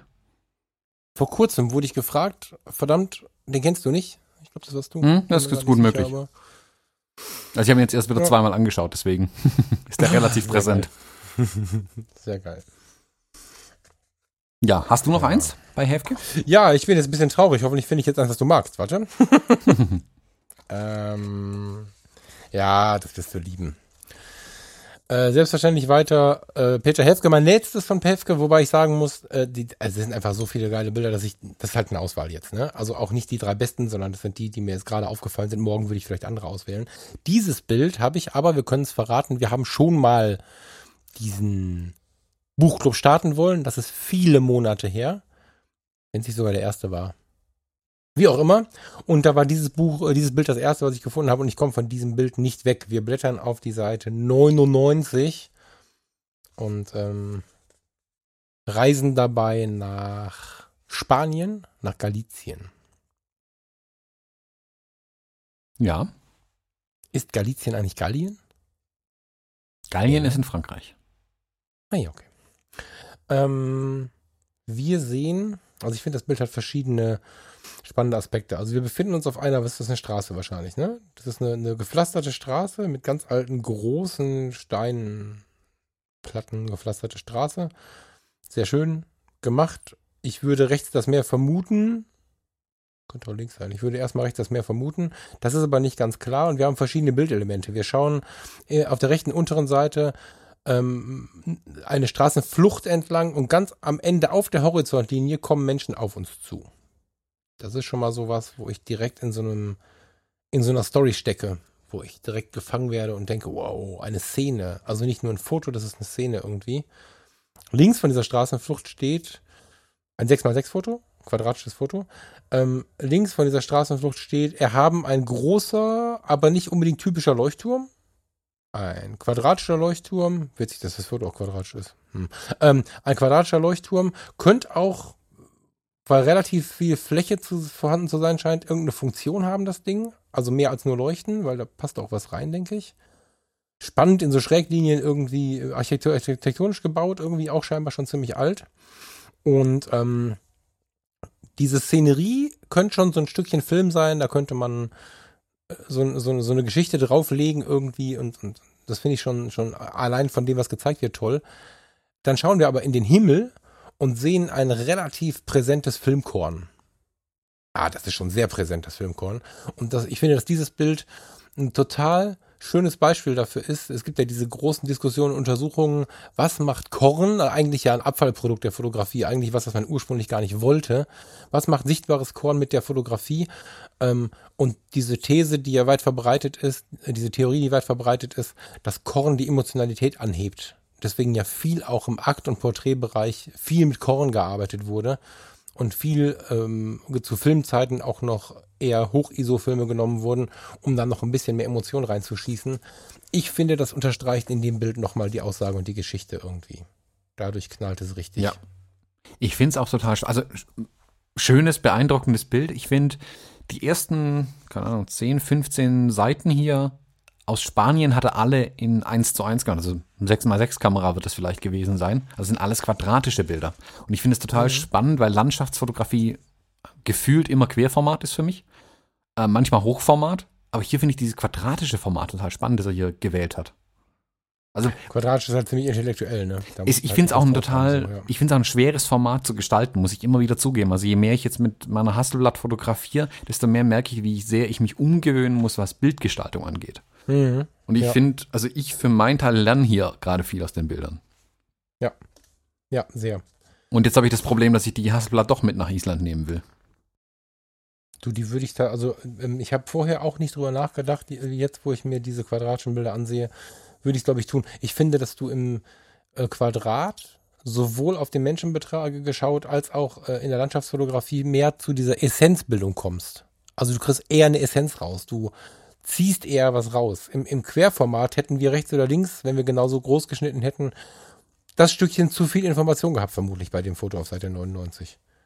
Mir ist egal, ob das mehr rechts oder links ist. Ich, ich kann es nicht genau sagen. Also jetzt, wenn ich, wenn ich jetzt analytisch rangehe und sage, okay, auf der oberen Seite ist hinter, ist zwischen dem Leuchtfeuer und, und der linken Seite irgendwas, vermutlich ist mehr rechts, weil der Reflektor nach rechts geht. Aber das ist jetzt analytisch betrachtet.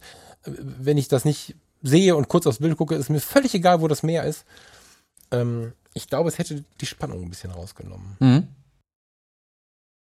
Ja. Und äh, Linienführung, ne? Linienführung. Du hast diese Flucht und eine Flucht bildet ja immer so zueinander zulaufende Linien. Und spannenderweise dazu passend hat der Leuchtturm so eine umlaufende, wie soll ich das nennen? Spirale, die hochläuft. Das werden die Treppen sein, die innen drin sind. Ja, mit den Fenstern passt das nicht so ganz. Eigentlich sieht das fast aus, wenn ein kleines Hotel drin wäre oder so. Aber du hast halt, ja genau, du hast wie so eine Bauchbinde, die sich hochwickelt, ja. kann man das so sagen? Eine Spirale, die ums Gebäude läuft eigentlich. Genau, und, und die bildet halt von links nach rechts so, ein, so eine aufsteigende Linie auch. Und diese aufsteigende Linie fügt sich super geil an, an diese ganzen Linien, die die Flucht von, von, also du hast die Straße, in der Mitte der Straße ist anders gepflastert, ein, ein Wasserablauf, dann hast du eine Regenrinne links, eine Regenrinne rechts, daneben sind nochmal so Grenzsteine, also du hast super viele Fluchten. Und das ist ähm, von den Linien her atemberaubend. Dann noch die Menschen da drin. Chapeau, da kann mir keiner erzählen, dass der angekommen ist und ein Foto gemacht hat. Das, da hat er gewartet. Da bin ich mir sehr sicher. Mhm. Geil. Also Häfke ist wirklich so jemand, auch das Bild, das, das ich jetzt vorhin gezeigt habe mit dem Auto in Island, das ist Schulbuchfotografie im positivsten Sinne beschrieben. Ja. Also da kann man extrem viel lernen, wenn man sich darauf einlässt, nicht nur das Bild zu betrachten im Sinne von, oh, schönes Bild, sondern wirklich zu sagen, ich analysiere dieses Bild, warum funktioniert das? Er lässt ganz, ganz viele Hinweise da, warum dieses Bild funktioniert aber nicht plakativ im Sinne von, ah ja, guck mal, hier steht jemand im linken Bilddrittel, wow, sondern es funktioniert und es sind beeindruckende Bilder, aber man kann ganz genau sehen, wie die Technik ist, die er angewendet hat in der Bildgestaltung. Und das ist in dem Bild mit dem, mit dem Leuchtturm genau das Gleiche. Er macht es halt ganz geil, ne? Also oft ist ja so, dass man so, so dieser Spruch, ähm, Regeln brechen und so, tun wir alle. Manchmal, wenn ich es lese, übrigens auch von mir selber, bevor jetzt irgendwie jemand meint, ich nehme mich da aus, ist es ja auch so der Wunsch nach, ich krieg's gerade nicht hin, willst es mal anders machen. Und er zeigt halt, wie es, dass es richtig nach Schulbuch auch richtig geil sein kann. Das ist halt so ein bisschen das, was ich daraus lerne. Ähm ja, du hast auch noch eins von ihm, ne? Mhm. Geht auch in, in eine ähnliche Richtung wieder. Ja, dann, danach können wir kurz nochmal zusammen uns. Aber ja, erzähl mal. Ich habe gerade was gefunden. Genau, auch wieder äh, Peter Häfke und zwar die Seite 108. Nein. Ich habe ja gerade gesagt, ich habe noch was gefunden, ne? Ich habe übrigens gerade noch die Seite 108, 109 gefunden. Ja, dann erzähl mal. genau, und zwar, ähm, wir sind jetzt in Portugal mittlerweile, in Lissabon. Und er hat hier das Denkmal der Entdeckungen fotografiert. Wer es nicht kennt, kann das gerne mal googeln. Da finden sich extrem viele Bilder davon. Dann ist es auch besser beschrieben, glaube ich. Also, wenn man es dann tatsächlich sehen kann. Das ist ein Denkmal, das beschreibt die großen Entdecker, die Portugal groß gemacht haben damals. Also die Portugiesen waren ja ein ziemliches Seefahrervolk und die durch die Gegend gefahren sind, ganz viel entdeckt haben. Und das ist denen zu Ehren gebaut. Ein riesiger, ja, ist aus Beton, dieses Denkmal, das da steht. Und da sieht man im Prinzip, ähm, an der Spitze steht genau Heinrich der Seefahrer äh, mit seinem Schiff in seinen Händen und blickt über die Lissabonner Hafeneinfahrt. Er war so Finanzier von vielen, vielen Entdeckungsreisen die von Portugal aus gestattet sind. Also deswegen steht er hier auch ganz vorne an diesem Denkmal und ihm folgen dann ganz, ganz viele dieser Entdecker und Entdeckerinnen, ja, die seinem Aufruf mehr oder weniger gefolgt sind und in die Welt gefahren sind. Was für eine geile Info, du bist ja ein Typ. Hallo? Hammer. Hausaufgaben okay. gemacht. Auch wenn man es mir nicht zutraut. Ja. Falls ehemalige ja, Lehrer Hammer. zuhören, seht ihr, wenn die Themen interessant ist, sind, dann beschäftige ich mich auch damit.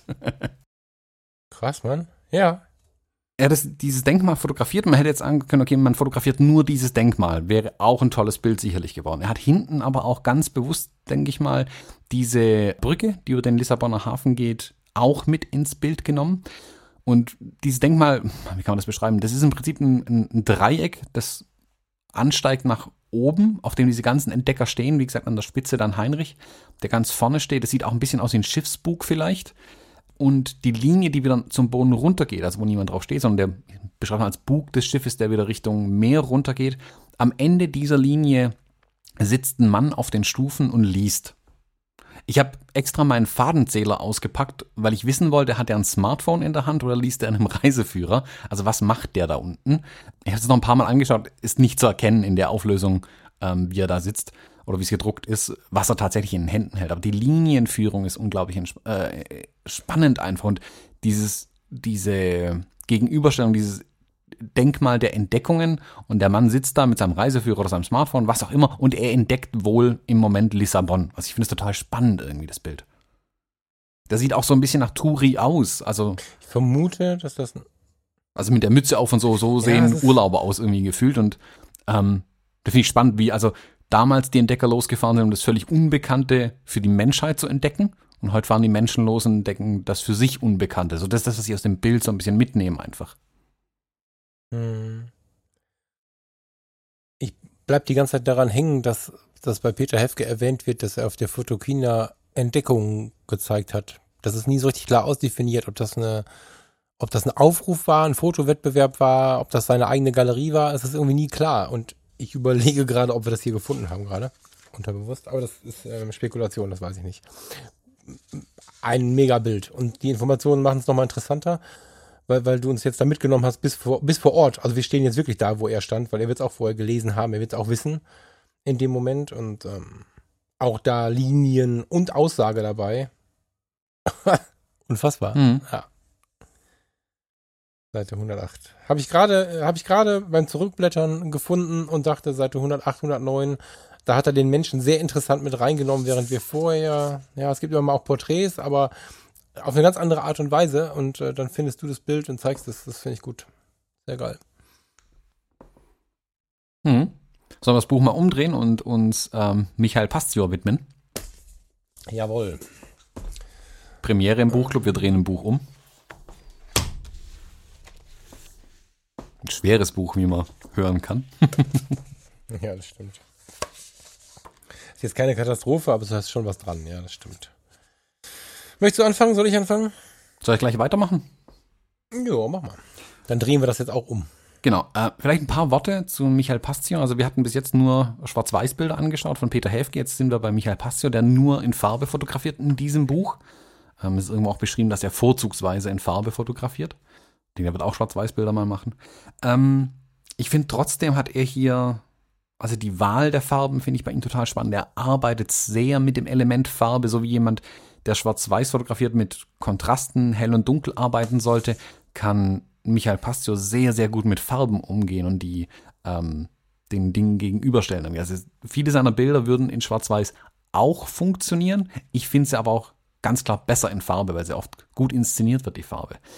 Ich finde, er hat auch gegenüber Peter Häfke, Häfke würde ich so als Landschaftsfotografen einordnen, der dann auch mal ein bisschen in die Städte geht. Bei Michael Pastio habe ich so das Gefühl, er will eher in die Städte gehen und macht hin und wieder auch mal die Landschaft.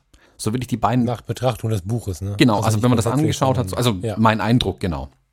Ich finde, mhm. Michael Pastio hat auch so einen verstärkten Street Photography Ansatz dann da drin manchmal. Zwar mhm. auch an der Küste mhm. dann viel, also ich habe mir in meinen Notizen steht, Michael Pastio macht Street Photography, was in Island wohl schwierig war. Also einfach, weil es da vermutlich nicht so viel urbanes Leben gibt. Da ist er sehr in die Landschaft gegangen, dann witzigerweise. Das Bild, das ich besprechen möchte, wäre auf der Seite 39. Ja. Ich muss mein Post-it mal vom Bild runter machen. Man sieht eine Strandszene. Also jemand, der schon mal am Atlantik war, kennt es. Ein aufgewühltes Meer, Wolken verhangen hinten, mm, ein sehr flacher Strand, man sieht das. Und das ist alles der Hintergrund. Im Vordergrund kommt dann dieses, aus diesem Blaugrau des Meeres und des Himmels, wandert, wenn der Blick nach vorne wandert im Bild, wird es dann zu einem Orange. Der Sand, der hier einfach, ja, orange-braun, würde ich es am ehesten bezeichnen, dann in dem Bild auftaucht. Und am Strand stehen zwei Tore, Fußballtore, voneinander weggedreht, also sind sehr wahrscheinlich zwei Spielfelder und da laufen die eben zusammen. Und vor jedem Tor steht jeweils der Torwart und ja, beobachtet das Spiel, das vor ihm stattfindet. Was der Betrachter des Bildes aber nicht sehen kann. Für uns schauen die beiden Torwarte aus dem Bild raus quasi.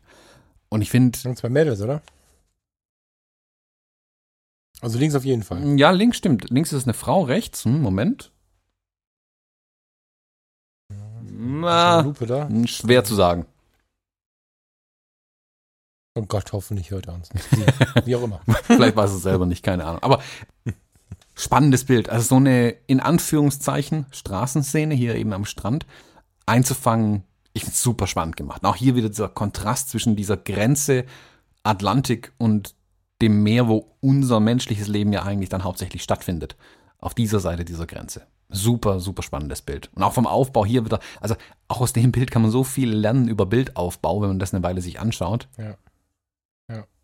Und, und Pastio hat, hat irgendwie so den Fotonews-Style, finde ich. Das, das, das, das könnte in der Fotonews abgedruckt sein. Das ist so diese, das ist Fotokunst, obwohl es auch Street ist irgendwie. Und das zeigt ganz hervorragend, wie man das miteinander verbindet. Und es ist Storytelling. Also, ich finde es zum Beispiel gut, ich weiß nicht, inwieweit die beiden eingreifen, ihre Bilder. Manche sind so sauber, dass, wie du es gerade schon sagtest, die Kehrwoche und so, dass ich mir kaum vorstellen kann, dass äh, in diesen Regionen so viel Mühe betrieben worden ist, eine Straße so blank zu bekommen. Ich vermute schon, dass das eine oder, vermute, Achtung, nicht falsch verstehen, dass das eine oder andere Blatt weggestempelt wurde, was ich völlig in Ordnung finde, was ich genauso tue. Alles cool. In dem Fall finde ich es intellektuell total schlau, zum Beispiel diese beiden Ziehspuren der Tore nicht rauszuziehen. Automatisch wird eine Geschichte erzählt, weil du kannst sehen, wie irgendjemand vorher diese Tore ins Bild gezerrt hat. Genau. Weißt du, vorne unterhalb der Tore siehst du halt die Linien. Ähm, kann auch noch nicht so lange her sein, wie ich finde. Und äh, dadurch hast du gleich eine Erweiterung der Geschichte. Da bist du gleich am Anfang, wie haben die angefangen, dann so, ne? Und super spannend. Und übrigens, das Meer ist nicht ein bisschen aufgewühlt, das scheinen mir mehrere Meter hohe Wellen zu sein. Also, das ist schon ganz interessant, wie normal sie das finden, dass sie, also wir würden da mit offenem Mund stehen und das, aufs Meer rausgucken und sie leben jeden Tag da und kennen das. Spannendes Bild. So, hau du eins raus. Seite 20. Gar nicht so weit entfernt. Gar nicht so weit entfernt. Achso, gerade eben, wir waren in Spanien. Wir waren, ja, oder? Mhm. Und jetzt kommen wir wieder nach Portugal. Jetzt kommen wir nach Portugal. Das Bild ist ah. auf den ersten Blick sehr unscheinbar. War aber lange in meinen Favoriten auch drin. Ja, genau. Also ich finde, das ist so ein typisches Bild, was erst sehr unscheinbar ist. Wir sehen im Vordergrund zwei nicht auf einer Ebene befindliche Bänke auf einem gepflasterten Platz. Mm, die sind von so einem, von so einem von so einer Raute, ein, ein, von so einer Raute, die weiß angestrichene Pflastersteine irgendwie aus weiß äh, angestrichenen Pflastersteinen entsteht. Also da ist auch ein bisschen Linienspielerei drin. Da hat irgendwie jemand sich ausgetobt beim Aufstellen dieser Bänke so in so ein bisschen Kreativität. Dahinter finden wir genau, ah, ist das so? Ah, irgendwie in der Bildmitte finden wir eine ganz weiße, weiß gekalkte, würde ich vermuten, Mauer zur Meereskante hin zur Landschaftskante von Stadt zu Land, von Stadt zu Meer. Man kann nicht ganz alles sehen, weil es wieder weit über Meer ist, wie es ja fast allen Fotos übrigens ist. Wir sind selten unten. Jetzt gerade waren wir unten, aber das ist wieder eins, wo, wo wir uns oberhalb der Meereslinie befinden. Aber wobei das Bild, selbst das Und, Bild gerade eben war, etwas erhöht, denke ich, auf der Strandpromenade. Ja? Mhm. Okay, okay. Und ähm, wir haben im Vordergrund diese beiden Bänke und an der weiß gekalkten, gestrichenen, wie auch immer Mauer steht ein älterer Herr, stützt sich auf die Mauer auf und schaut in die Ferne wo wir zu einem Viertel, einem Drittel auf der linken Seite noch ein, wieder eine relativ hohe Steilküste, diesmal bewaldet oder, oder zumindest, zumindest bemoost oder so bewachsen halt irgendwie sehen. Und rechts die zwei Drittel bis drei Viertel sind halt das weite Meer mit Horizontlinie und blauem Himmel. Ich habe spaßeshalber in Notiz Classic Chrome geschrieben, aber das wird es nicht sein. Ähm, und erst habe ich gedacht, schon wieder ein alter Mann von hinten. Und dann habe ich gedacht, warum stört es mich eigentlich? Ich fotografiere es ja selber ständig. Also Menschen, die in die Ferne schauen, ist immer schon der totale Magnet für mich. Ich verwende das nur selten, weil ich irgendwie immer denke, Street Photography ist nicht von hinten Leute erschießen. Aber eigentlich Blödsinn, weil gerade von hinten tue ich ihnen ja nicht weh und erzähle dennoch ihre Geschichte ganz wohlwollend, weil diese Blicke in die Ferne, selten sind das analytische Blicke so, oh, hier ist eine Mauer, wir stellen uns mal dahin, gucken mal, da unten könnte ich langlaufen, wir gehen mal weiter, sondern äh, äh, an diesen Punkten kommen ganz oft Menschen zur Ruhe und, und äh, sobald du so eine gewisse Weite vor dir hast, ob das jetzt am Hafenrand oder, oder, oder über einer Landschaft oder in einem Bürogebäude am Fenster ist, wenn so ein Mensch da stehen bleibt, dann nutzt er das als Pause. Da gibt es sogar ganz genaue Erklärungen auf psychologischer Ebene dafür, warum der Mensch dann in die Ruhe kommt das ist ein Zustand, den ich super faszinierend finde und wo ich beim Betrachten des Bildes gedacht habe, eigentlich muss ich mir das mehr erlauben. Nur weil irgendwelche Street-Fotografie-Gurus sagen, man fotografiert Menschen nicht von hinten, ist es dennoch eine mega Aussage und ich finde das Bild genau aus, aufgrund dieser Aussage richtig, richtig gut. Je länger ich ja. es betrachte, desto mehr denke ich aber, dass zwei von seinen Kumpels unten am Ende der Mauer sitzend Backgammon spielen und er ihn auf den Kopf spuckt. Du bist ein Arschkeks, echt. nee, ich, ich teile da deine Meinung voll. Das ist ein typischer Thomas Jones, echt. ich finde es total spannend. Das bin ich jetzt auch mir überlegt, ob ich es in meine Favoriten reinnehmen soll. Auch da wieder, ich finde das Bild schön in Farbe. Ich habe da überhaupt nicht, bei vielen Street Photography Sachen denke ich mir immer, ah, hier müssten die Farben raus, weil sie störende Elemente sind, einfach. Ich finde, hier fügen sich die Farben aber mhm. schön in die Bildkomposition einfach mit ein. Das funktioniert in Farbe. Und in Schwarz-Weiß, sage ich wirklich, würde dem Bild vielleicht eher was fehlen. Also ich glaube, dass dann zum Beispiel mhm. diese, diese weiße Kalkwand viel zu präsent wäre in Schwarz-Weiß, wenn ihn, wenn der nur der graue Himmel und das graue Meer entgegenstehen würde. Hier steht aber ein blauer Himmel und ein blaues Meer entgegen. Ich, für mich ja. funktioniert das in Farbe tatsächlich besser. Also ich finde es total spannend, diese Teilung, die die gemacht haben zwischen Farbe und Schwarz-Weiß. Ja, das stimmt. Also beide scheinen ihr Ding bewusst so einzusetzen. Ich, ich glaube, dass dieses Bild, weil wir auch eine relativ krasse Sonneneinstrahlung haben, so könnte sogar Schwarz-Weiß auch funktionieren, aber ich weiß voll, was du meinst. Und beide setzen das schon bewusst ein. Also auch das wieder ein Zeichen dafür, dass sie wissen, was sie da tun dass, dass du nicht glaubst, oh, das Bild wäre aber in Schwarz-Weiß schöner gewesen oder so, sondern, sondern es scheint echt auf den Punkt zu sein, was Schwarz-Weiß und Bunt angeht, wobei sie ja beide entschieden haben, wie sie fotografieren. Das heißt, sie haben nicht entschieden, welches Bild in Schwarz-Weiß oder Bunt schön wäre, sondern sie haben, wie ich es neulich von Fuji begeistert, also von meiner neuen Art zu fotografieren mit der neuen Fuji begeistert erzählt habe, sie scheinen loszugehen und sich wieder nach dem, was sie eingestellt oder Film eingelegt haben, sich die Motive suchen. Ich fotografiere schwarz-weiß, Schrägstrich, ich fotografiere bunt und ich weiß, welche Elemente in welcher Art der Fotografie in Verbindung mit welcher Bildgestaltung ein geiles Foto machen. Hm.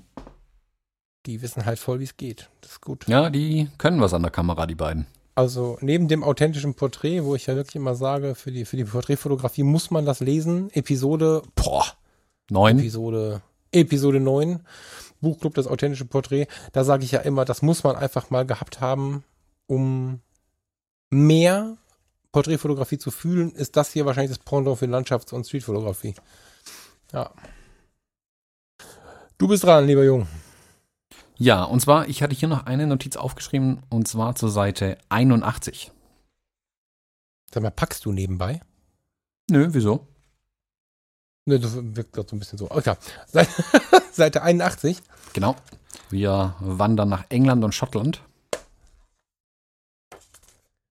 Alter Schwede. Mm, eins der Bilder, die vermutlich in Schwarz-Weiß genauso funktionieren, aber schlicht und ergreifend, weil selbst in einem Farbbild hier kaum Farbinformation ist. Man sieht ja. in, mit dicken Wolken verhangenen Himmel, wo an einzelnen Stelle, Stellen die Sonne durchbricht durch die Wolken, die, die Wolken aufhält.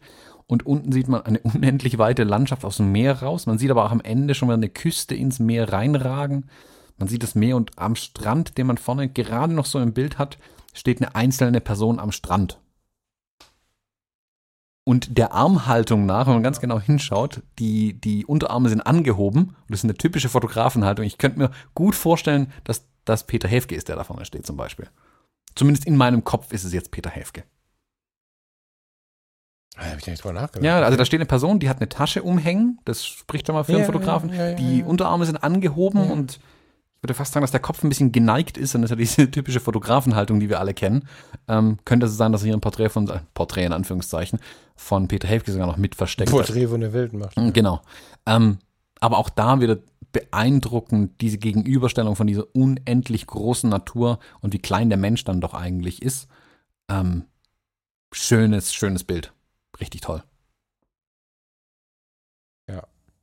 Was mir die ganze Zeit schon auffällt, ähm, muss man gerade ein bisschen weiter. Du findest eigentlich auf jeder Doppelseite einen Grund, warum, weiß nicht, wer es war, der Kurator, die, die Jungs selber, keine Ahnung. Es gibt immer einen Grund, warum die Bilder beieinander liegen. Und es ist aber, sind aber ganz unterschiedliche Gründe. Sie sind meistens aber, ähm, also vielleicht spinne ich mir die auch zurecht, aber ich habe bis jetzt immer einen gefunden. Und hier ist auf der linken Seite äh, völlig von dieser Einsamkeit weg eine Straßenszene äh, in, in, in, am Abend irgendwie, die den gleichen Himmel aufzuweisen scheint. Also scheint, so wettermäßig scheint das der gleiche Abend zu sein irgendwie. Mhm. An einer völlig anderen Stelle. Und dann, ähm, wenn ich mir das so anschaue, habe ich das Gefühl, mein Gott, wie verschiedene Realitäten sind. Dieser eine sich verlierende Mensch im Nichts, äh, in dieser unglaublichen Weite. Und auf der anderen Seite hast du so eine Stadtsituation. Vielleicht zur ähnlichen Zeit. Großartig. Also ich mag diese, diese Verbindung, die sie geschaffen haben. Auf den ersten Blick denkt man, und habe ich oft gedacht, warum die beiden Bilder nebeneinander? Aber ich finde immer irgendwas, was dann die Geschichte noch erweitert irgendwie. Den Blick noch erweitert. Ja, bin ich bei dir. Geiles Foto. Hm. Auch eher so eins für die Wand wieder, für mich. Voll, ja. Ja, voll. Äh, habe ich noch eins? Seite 75. Mhm. Ein, tja, also auf meinem Notizzettel steht, das sind Wartestellenhäuschen. Das ist aber nicht so. Das, das, also wir sind, also genau, wir sind übrigens in Dorset. Dorset ist ähm, wieder in Großbritannien. Ähm, passt ein bisschen zu meinen Erzählungen von, von, von, von der Grafschaft Devon gerade. Du hast trotz des urseligen Wetters wieder den Versuch, so maritime Küstenteile einzubauen. Also wenn du oben mal die kleinen Schnitzereien oder was auch immer das ist von diesem Wartehäuschen siehst, in, in weiß lackiert irgendwann mal in weiß lackiert. Das ist so der Ruf nach Sommer. Wir sind aber da in einer verregneten oder zumindest feuchten Situation, graues Wetter, ganz aufgewühltes Meer. Ich würde sogar sagen feuchte Scheiben. Also dieses Häuschen hat zwei Seiten und es ist äh, durch die Scheiben getrennt. Und man sieht durch die Scheiben, die feucht beschlagen wirken, irgendwie so, wie man zwei Personen sitzen. Und ich finde, dass es diese Wettersituation, die man oft hat am Atlantik, schön darstellt auf der einen Seite und der Mensch, wie er sich äh, mit selbstgebautem, hübschen, kleinen Häuschen irgendwie schützt, wenn er wartet oder was auch immer er da gerade tut. Und auf der anderen Seite habe ich aber dann auch gleich über die Menschen nachgedacht, weil da nämlich zwei Menschen sitzen, jeweils am äußeren Rand dieses Häuschens.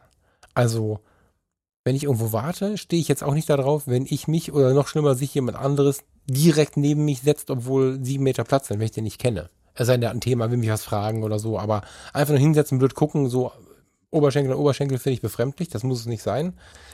Die komplett andere Seite wählen, finde ich aber auch falsch, mache ich nie, weil das so plakativ abwehrend wirkt, so unhöflich so.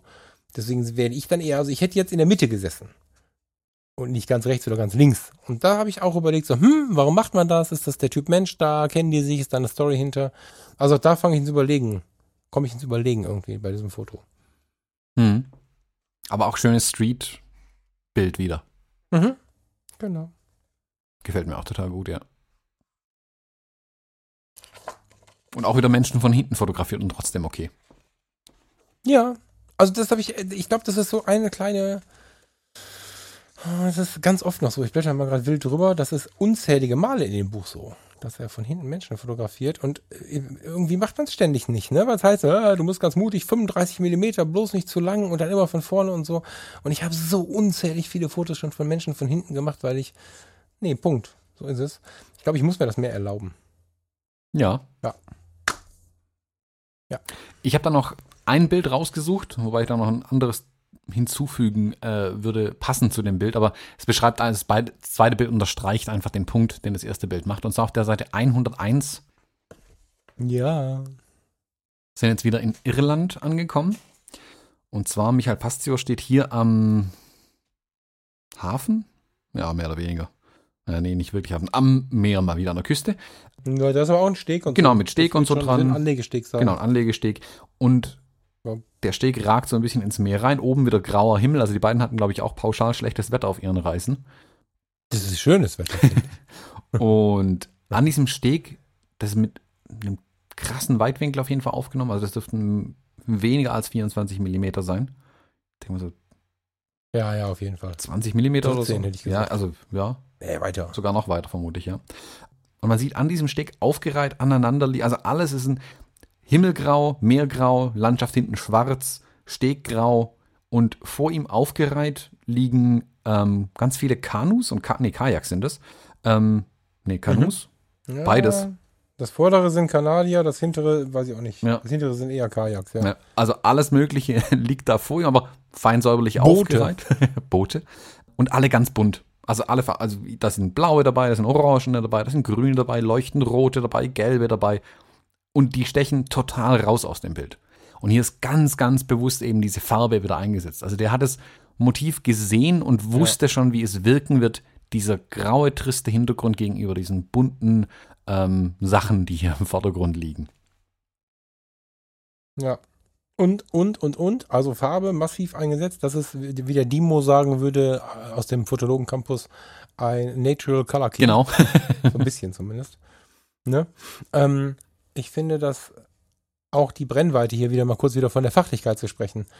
Das kannst du auch mit 75 mm 100 Meter weiter hinten fotografieren, aber diesen dramatischen Haifischschlag, ich weiß nicht, wie ich das nennen soll. Verstehst du, was ich meine mit Haifischschlag? Dieses, das rote Boot, das, das, das schießt richtig durchs Bild. Mhm. Das hat das hat eine richtig fette Dynamik, finde ich. Das liegt halt ganz vorne an. Das erreichst du nur, wenn du an diese Situation mit 14 mm oder 18 oder was auch immer, aber mit einem weiten Winkel rangehst. Ähm, das Seil nicht angeschnitten und so. Ah, es ist schon bombastisch, wie bewusst die fotografiert haben. Ja, und wenn man jetzt eine Seite ja. vorblättert auf die Seite 99, das sind doch, fängt man, jo. mit diesen Körbchen fängt man doch hier, ähm, wie heißen sie? Hummer, oder? Sind es die Dinge? Ja, ja, also würde ich, wo sind wir denn hier? Wir sind in England. Ne? Du als alter Meerfachmann. Ja, als alter Meerförster, ne? Ähm, Meeresförsters Sohn. Also ich halte das schon für Reusen. Von der Größe passt da guten Hummer rein. Ich muss gestehen, mangels Erfahrung. Wir sind in Schottland, ne? Hm, in Galway. Nee, wir sind in Irland. Gibt es einen irischen Hummer? Ich kenne einen französischen Hummer. Ähm, Fische. Genau. Me nee, Meerestiere. Meerestiere. Meerestiere. Ähm, also so Reusen für Meerestiere. Meerestiere. Genau. Die ganz leicht noch türkis sind. Im Hintergrund ist ein ganz leicht bläulich noch der Himmel und das Meer auszumachen. aber relativ dunkel alles in dem Bild. Und im Vordergrund, sieht das aus wie zwei Luftballone, ähm, liegen diese kleinen äh, Schwimmer, die oben an diesen Reusen dranhängen, damit man sie im Meer auch wiederfindet. Und die leuchtend rot sind in dem Fall wieder. Und auch da wieder diese Kontraste eben nicht durch Helligkeiten geschaffen, sondern durch Farben geschaffen. Finde ich total spannend. Ja. Und auch da wieder vom Bildaufbau, da lässt sich unendlich viel draus lernen, wie er das fotografiert hat. Ja, das, also das, das, ich habe es jetzt schon zwölfmal gesagt, aber das ist wirklich was, was mich beeindruckt. Also ich muss wirklich sagen, dass ich mir das Buch wahrscheinlich noch zwölfmal anschauen werde, alleine wegen der, wegen der Bildgestaltung, weil du immer wieder erinnert wirst, ach, guck mal hier und also es ist, ähm, ohne dass es beschrieben ist, ne? du hast ja keine Beschreibung des Ganzen. Also man sollte von der Bildgestaltung schon mal was gelesen haben und vielleicht auch ein bisschen Erfahrung damit haben, vermute ich. Könnt ihr gerne im, im Fotologen Campus mal, mal erzählen in der Facebook-Gruppe, wie ihr das so erfahr, äh, erfahren, empfunden habt. Ähm, ich finde, dass einen da die Bildgestaltung immer wieder anschreit. Ja. Also ich finde, es wäre toll als Lehrwerk oder als Unterrichtsmaterial zu verwenden, dieses Buch. Ja. Wenn ich jemandem erklären ja, will, schau mal, so baue ich Bild mit Kontrasten, so mache ich Linienführung, was macht ein Beschnitt an einem Bild aus und, und, und, kann man fast jedes Bild hier aus dem Buch rausziehen und sagen, guck, so funktioniert's. Man kann es schön an Beispielen einfach erklären. Ja, genau so. Ähm, ich kann mich nicht entscheiden. Ich habe angefangen zu blättern. Nee, ich bleibe mal bei meinem ursprünglichen Plan. Äh, wir gehen mal zusammen nach Island. Hättest du nicht mal gefragt. Ähm, auf die Seite 114, 115. Ja. Zwei Argumente. Oder erstmal zwei Bilder. Auf der linken Seite sehen wir ja, wenn ich jetzt sage, einen isländischen Wasserfall, habt ihr immer nur dieses eine Bild im Kopf. Und das ist es eben nicht. Also wir sehen, wir sehen unglaublich viele Bildebenen. Im Vordergrund ist Moos. Die eine Trittkante dahinter kommen wir in die Stromschnellen, Langzeitbelichtung, die dynamischen Stromschnellen eines Flusses, der am ganz rechten Bildrand zum Wasserfall abstürzt. Auch in der Linie in die Bildecke hinein abstürzt. Das ist so die Vordergrundebene. Im Mittelgrund finden wir den weiteren Verlauf des Flusses, der, der vermutlich am Ende dieses Wasserfalls halt dann, ah, geschätzt, keine Ahnung, 30 Meter weiter unten oder so, halt weiter seinen Weg in die Landschaft hineinfließt. Bis in den Hintergrund fließt dieser Fluss weg, in so einer, in so einer S-Kurve. Äh, Im linken Hintergrund, in der linkeren oberen Bildhälfte, sehen wir einen großen Berg, wenn nicht gar ein Vulkan. Keine Ahnung, ist ein bisschen schmal für einen Vulkan, vermute ich. Ne? Weiß ja, sieht genau. nicht nach Vulkan aus ja, ein Berg, ein, ein Spitzenberg, so, ein, so, ein, so eine Zipfelmütze. Und im rechten Bildhintergrund sehen wir ganz in der Ferne, nebelig, in, in Wolken verhangen, eine weite Landschaft, auch wieder bergiges, Berge. Und man könnte vermuten, dass es eine Meeresbucht ist. Das ist mir aber nicht klar. Also da ist auch nochmal Wasser zu sehen. Äh, Lichtführung ähm, ist, Licht ist, ist vermutlich hinter diesem Berg und ragt so ein bisschen durchs Bild hinaus. Ganz viele Ebenen, aber kein Wasserfall, wie man ihn sonst auf Island kennt, sondern oben, wo er zum Absturz beginnt. Also auf diese Bildidee wäre ich nie im Leben gekommen, einen Wasserfall so darzustellen. Ja. So, das fasziniert mich schon super, überhaupt diese Idee zu haben. Und dann mit dem Verlauf des Flusses und der Landschaft, also dieses Bild zu bauen, das ist, äh, das, das hat einen Preis verdient aufgrund seines Aufbaus. Das, das ist, ähm, wo ich das Bild zum ersten Mal gesehen habe, war mein erster Gedanke, oh toll, das ein Millionste Bild von einem Wasserfall in einer Langzeitbelichtung. Aber wenn man sich dann genau anschaut, merkt man, wie unterschiedlich sein Bildaufbau tatsächlich ist. Ja, es ist unglaublich. So. Ne? Und im Kontrast dazu auf der rechten Seite, ne, im Kontrast dazu stimmt gar nicht. Auf der rechten, also das ist halt irgendwie typisch Island, ohne typisch Island zu sein. Links, also es ist halt wieder mal ein Wasserfall. So. Auf der rechten Seite sehen wir was, was ich unglaublich liebe, wenn ich unterwegs bin, nämlich Alltag. Wir sehen, wir sehen eine Fabrik. Ist das eine Fabrik? Das ist eine Fabrik, oder? Das muss eine Fabrik sein. Ja, könnte so Fischweiterverarbeitung Fisch, oder sowas sein. So, genau, so ein fischverarbeitender Betrieb irgendwie. Ähm, eine kleine Straße, äh, direkt an einem, ich wollte jetzt gerade automatisch Fjord sagen. Heißt das da eigentlich auch so auf Island? Hm, ich glaube nicht, da das norwegisch ist, aber es wird sowas ähnlich sein, eine Bucht. Nennen wir es mal eine Bucht. Naja, norwegisch ist jetzt von Island nicht so weit weg. Äh, ist egal, lassen wir das. das sind ähm, schon ein paar Meter. nee, ich meine ich mein organisatorisch so. und sprachlich und so. Ähm, eine Bucht. So, und, und an dieser Bucht steht halt eine Fabrik. Die ist Menschen verlassen, so wirkt es zumindest. Also da ist jetzt gerade nichts los. Es kann aber einfach ein Sonntag sein. Die wirkt nicht verfallen. Die wirkt für solche Gegenden, ja, ich würde nicht sagen top in Schuss, aber ich würde sagen in üblichem Zustand.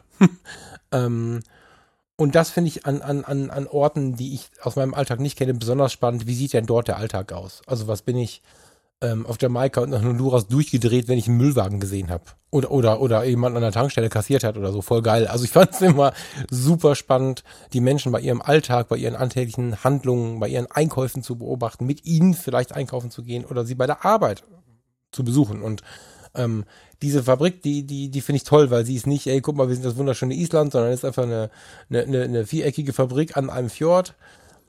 Da spüre ich so ein bisschen den Alltag und habe dennoch so kleine Elemente drin, wo ich denke, uh, hat er das bewusst gestaltet? Also ich, ich hätte da wahrscheinlich mich im Bagger gefreut, wenn ich das so vorgefunden hätte. Im Vordergrund siehst du ganz schwere, bei uns heißen sie Findlinge, also ganz schwere Steine auf einer vermoosten Wiese. Dunkelgrau wieder, schönste Wetter. du siehst so ein, so eine Kies, irgendwas Straße, die offensichtlich zu dieser Firma hinführt. Davor befindet sich aber in einer, wie ich finde, für, für Besucher unmöglichen Position so eine, wie nennt ihr das, ein Festsporttisch? Genau, genau. so, so, also kennen wir von den Rastplätzen, ne? Ein Tisch und, und, und zwei Bänke vorne hinten dran, die festgeschraubt sind an so einer Bodenplatte. Kenne ich so in schönen Gegenden, da hat aber eine Fabrik dazwischen gebaut. Also das ist, das ist irgendwie, gibt es nicht viele Gründe, warum das da ist. Vielleicht für die Mitarbeiter, damit sie mal durchatmen können. Vielleicht ist das dieser Raucherraum oder ja, so. genau, das, das wollte ich gerade sagen. Sieht so nach der Raucherecke ein bisschen aus. Ja, aber auch ein bisschen mit ein bisschen Abstand. Das macht es ja wieder sympathisch. Das hat auch so eine Parallele zum Ruhrgebiet oder so, ne? dass man einfach äh, so an den herzhaftesten Stellen und nicht an den schönsten Stellen sowas hinbaut. Ähm, dann sehen wir die Fabrik, die erstreckt sich über das ganze Bild. Rechts auslaufend sehen wir eher ein bisschen in diesen Fjord, wollte ich wieder sagen, dieses, in diese Bucht rein. Auf der linken Seite sehen wir ein Haus, was unter Umständen sogar zum Wohnen sein könnte. Ein rot lackiertes Haus, hm, weiß ich nicht. Und dahinter erstreckt sich aber eine lange Bucht und dahinter schneebedeckte Berge, wobei wir auf dieser Ebene hier keinen Schnee haben. Finde ich auch interessant. Also auf der anderen Seite liegt bis unten ins Tal Schnee und auf der hiesigen Seite, von der aus fotografiert liegt kein Schnee. Das finde ich auch irgendwie spannend. Wo, wo kommt dieser dieser Temperaturunterschied her? Macht es die Fabrik vielleicht sogar so? Also das fand ich auch spannend, das Bild, weil es einfach ein bisschen was aus dem Alltag erzählt. Hm. Ja. Ich finde, es macht auch sofort klar, Island durch diese schwarzen Basaltsteine, die im Vordergrund liegen. Mhm. Ich finde, das erkennt man sofort. Das kann eigentlich nur, ja. fast nur Island sein. Ja, das stimmt. Den gleichen Basalt hätte man vielleicht noch auf Hawaii gefunden, aber da wären die schneebedeckten Berge im Hintergrund sicherlich nicht gewesen. ja, das stimmt. Ja, und ähm, was mir bei dem Bild aufgefallen ist, wie auch, ähm, ich habe an zwei Bildern einen Kommentar stehen gehabt auf so einem kleinen Notizzettelchen. Ähm, weißt du gerade noch, wo das Café war mit dem mit dem Schiffsbug? Ich habe Seite 107, was du anfangs mhm. gerade erwähnt hast, ne? Ähm, auf der Seite 107, 106 habe ich es auch, wie auch auf dieser Seite, die wir gerade hatten, dass auf der linken Seite was sehr ländliches, was sehr natürliches, was sehr naturverbundenes gezeigt wird, und auf der rechten Seite irgendwie urban und menschlich. Und ich habe beim Betrachten des Buches immer wieder gemerkt, dass ich da so einen inneren Konflikt zu haben scheine. Dass ich also auf diesen Seiten mich besonders wohl fühle, wo beides gezeigt wird, wo ich also so meine urbane Seite ausleben kann und mit einem kleinen Blick dann äh, mitten in die Natur springen kann. Da muss ich noch mal ein bisschen drüber nachdenken. Das fand ich auch spannend so als Erkenntnis. Ja. Ja, spannend. Also da diese Gegensätze nicht in einem Bild, sondern zwischen zwei Bildern, die auf den Doppelseiten angeordnet sind. Ja, genau. Sorgt für so ein bisschen genau Spannung zwischen den Bildern. Finde ich super cool. Ähm, mir ist aufgefallen, du hast bewusst vermieden, die isländischen Orte vorzulesen. Magst du das noch nachholen? Ach so, das habe ich tatsächlich auch nicht, leider nicht wichtig genug gefunden, also ohne es böse zu meinen. Ähm, nee, ich will nur, ich will nur hören, wie du es versuchst. Du bist ein Keks. Welches jetzt genau? Die von dir. Alter Schwede. Und das sind noch einfache. Du meinst jetzt Seite 114, 115 meinst du, ja? Du kannst dich auch in Seite 112 versuchen. Nee, nee, bleib mal da. Wenn ich das schon so höre, wird es ja noch schlimmer. Warte. Nee, genau. Ähm, Seite 114. Grunddafür. Das ist logisch. Grundra, Grunddafür. Und das sind Polen aber, ne? nee. Äh, Klingt so. Djupavik. Djupavik. Ich, ähm, ich muss gestehen, damals, als ich habe das ja gefeiert, als der Eja, Eja, jetzt, jetzt kann ich es nicht mehr. Kannst du es noch? Nee. Ich kann nicht wieder Walter Eja, Mitty empfehlen, Jöla, der Jökül, spielt da. Efja, Jölla, Jökül, wie hieß der noch? Der, es gab ja mal diesen isländischen Vulkan, der ausgebrochen ist und ganz Europa konnte nicht mehr fliegen. Efja, Jölla, Jökül, meine ich. Oh, da habe ich wochenlang auswendig gelernt, wie das Ding heißt, weil ich so faszinierend fand. Das Krankenhaus, in dem ich damals gearbeitet habe, hatte einen Balkon, auf dem wir alle immer auch rauchen konnten. Ich habe noch geraucht damals. Ähm, ein Balkon, der, der zeigt aufs Rollfeld des Flughafen Düsseldorfs. Und da ist natürlich immer Rambazamba, weil die Flieger starten, landen, starten, landen. Und während Efja Jökül seinen Staub in die Welt geblasen hat, flog kein Flugzeug. Und diese, diese Stille und, und, und diese ganzen am Boden stehenden Flugzeuge zu erleben, das war so schön, dass ich Eja Jöller, ich kann es nicht mehr. Ich habe es auswendig gelernt damals und ähm, Eja, Eja Fjella Jökül. Passt schon. Hast du jetzt gegoogelt, ne? Nee, ich, ich habe es kürzlich halt ein paar Mal wieder sagen müssen, wo es um Island ging, deswegen. Eja, Eja Fjella, Fjella Jökül. Irgendwie so. Ja. Fand ich großartig. Hast du ähm, zum Erleben, also äh, zu deiner persönlichen Erlebensseite, was du, also hast du was, was du mitnimmst und hast du auch so fotografisch, hast du ein Fazit äh, für dich, für dich finden können? Ich fand, das Buch war das perfekte Buch, das wir jetzt wählen konnten, bevor ich nach Island gehe.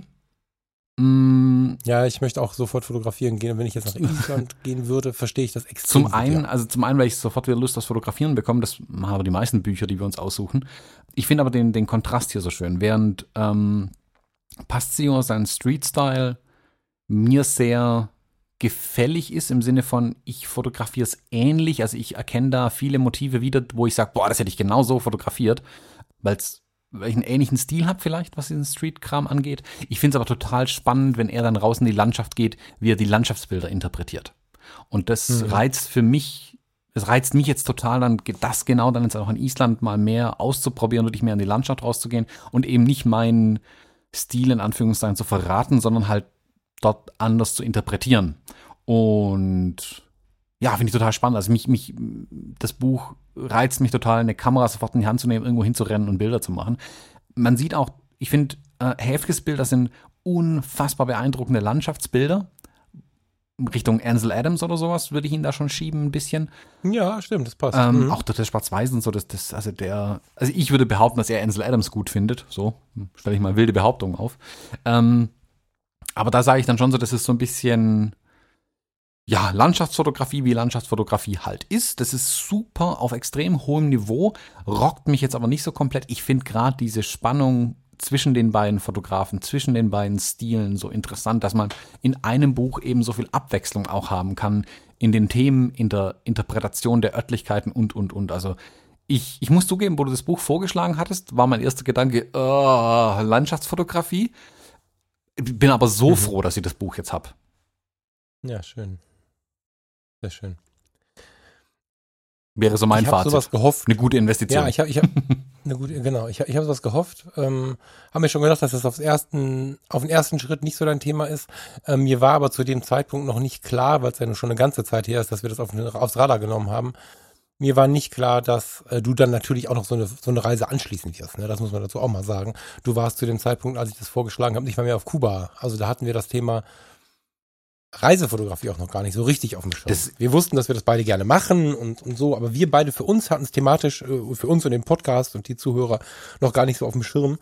Und ich habe einfach gehofft, dass es dir gefallen wird und ähm, ich finde es ganz gut, dass wir es jetzt erst machen, weil es tatsächlich in mir auch so ein bisschen gereift ist weiter.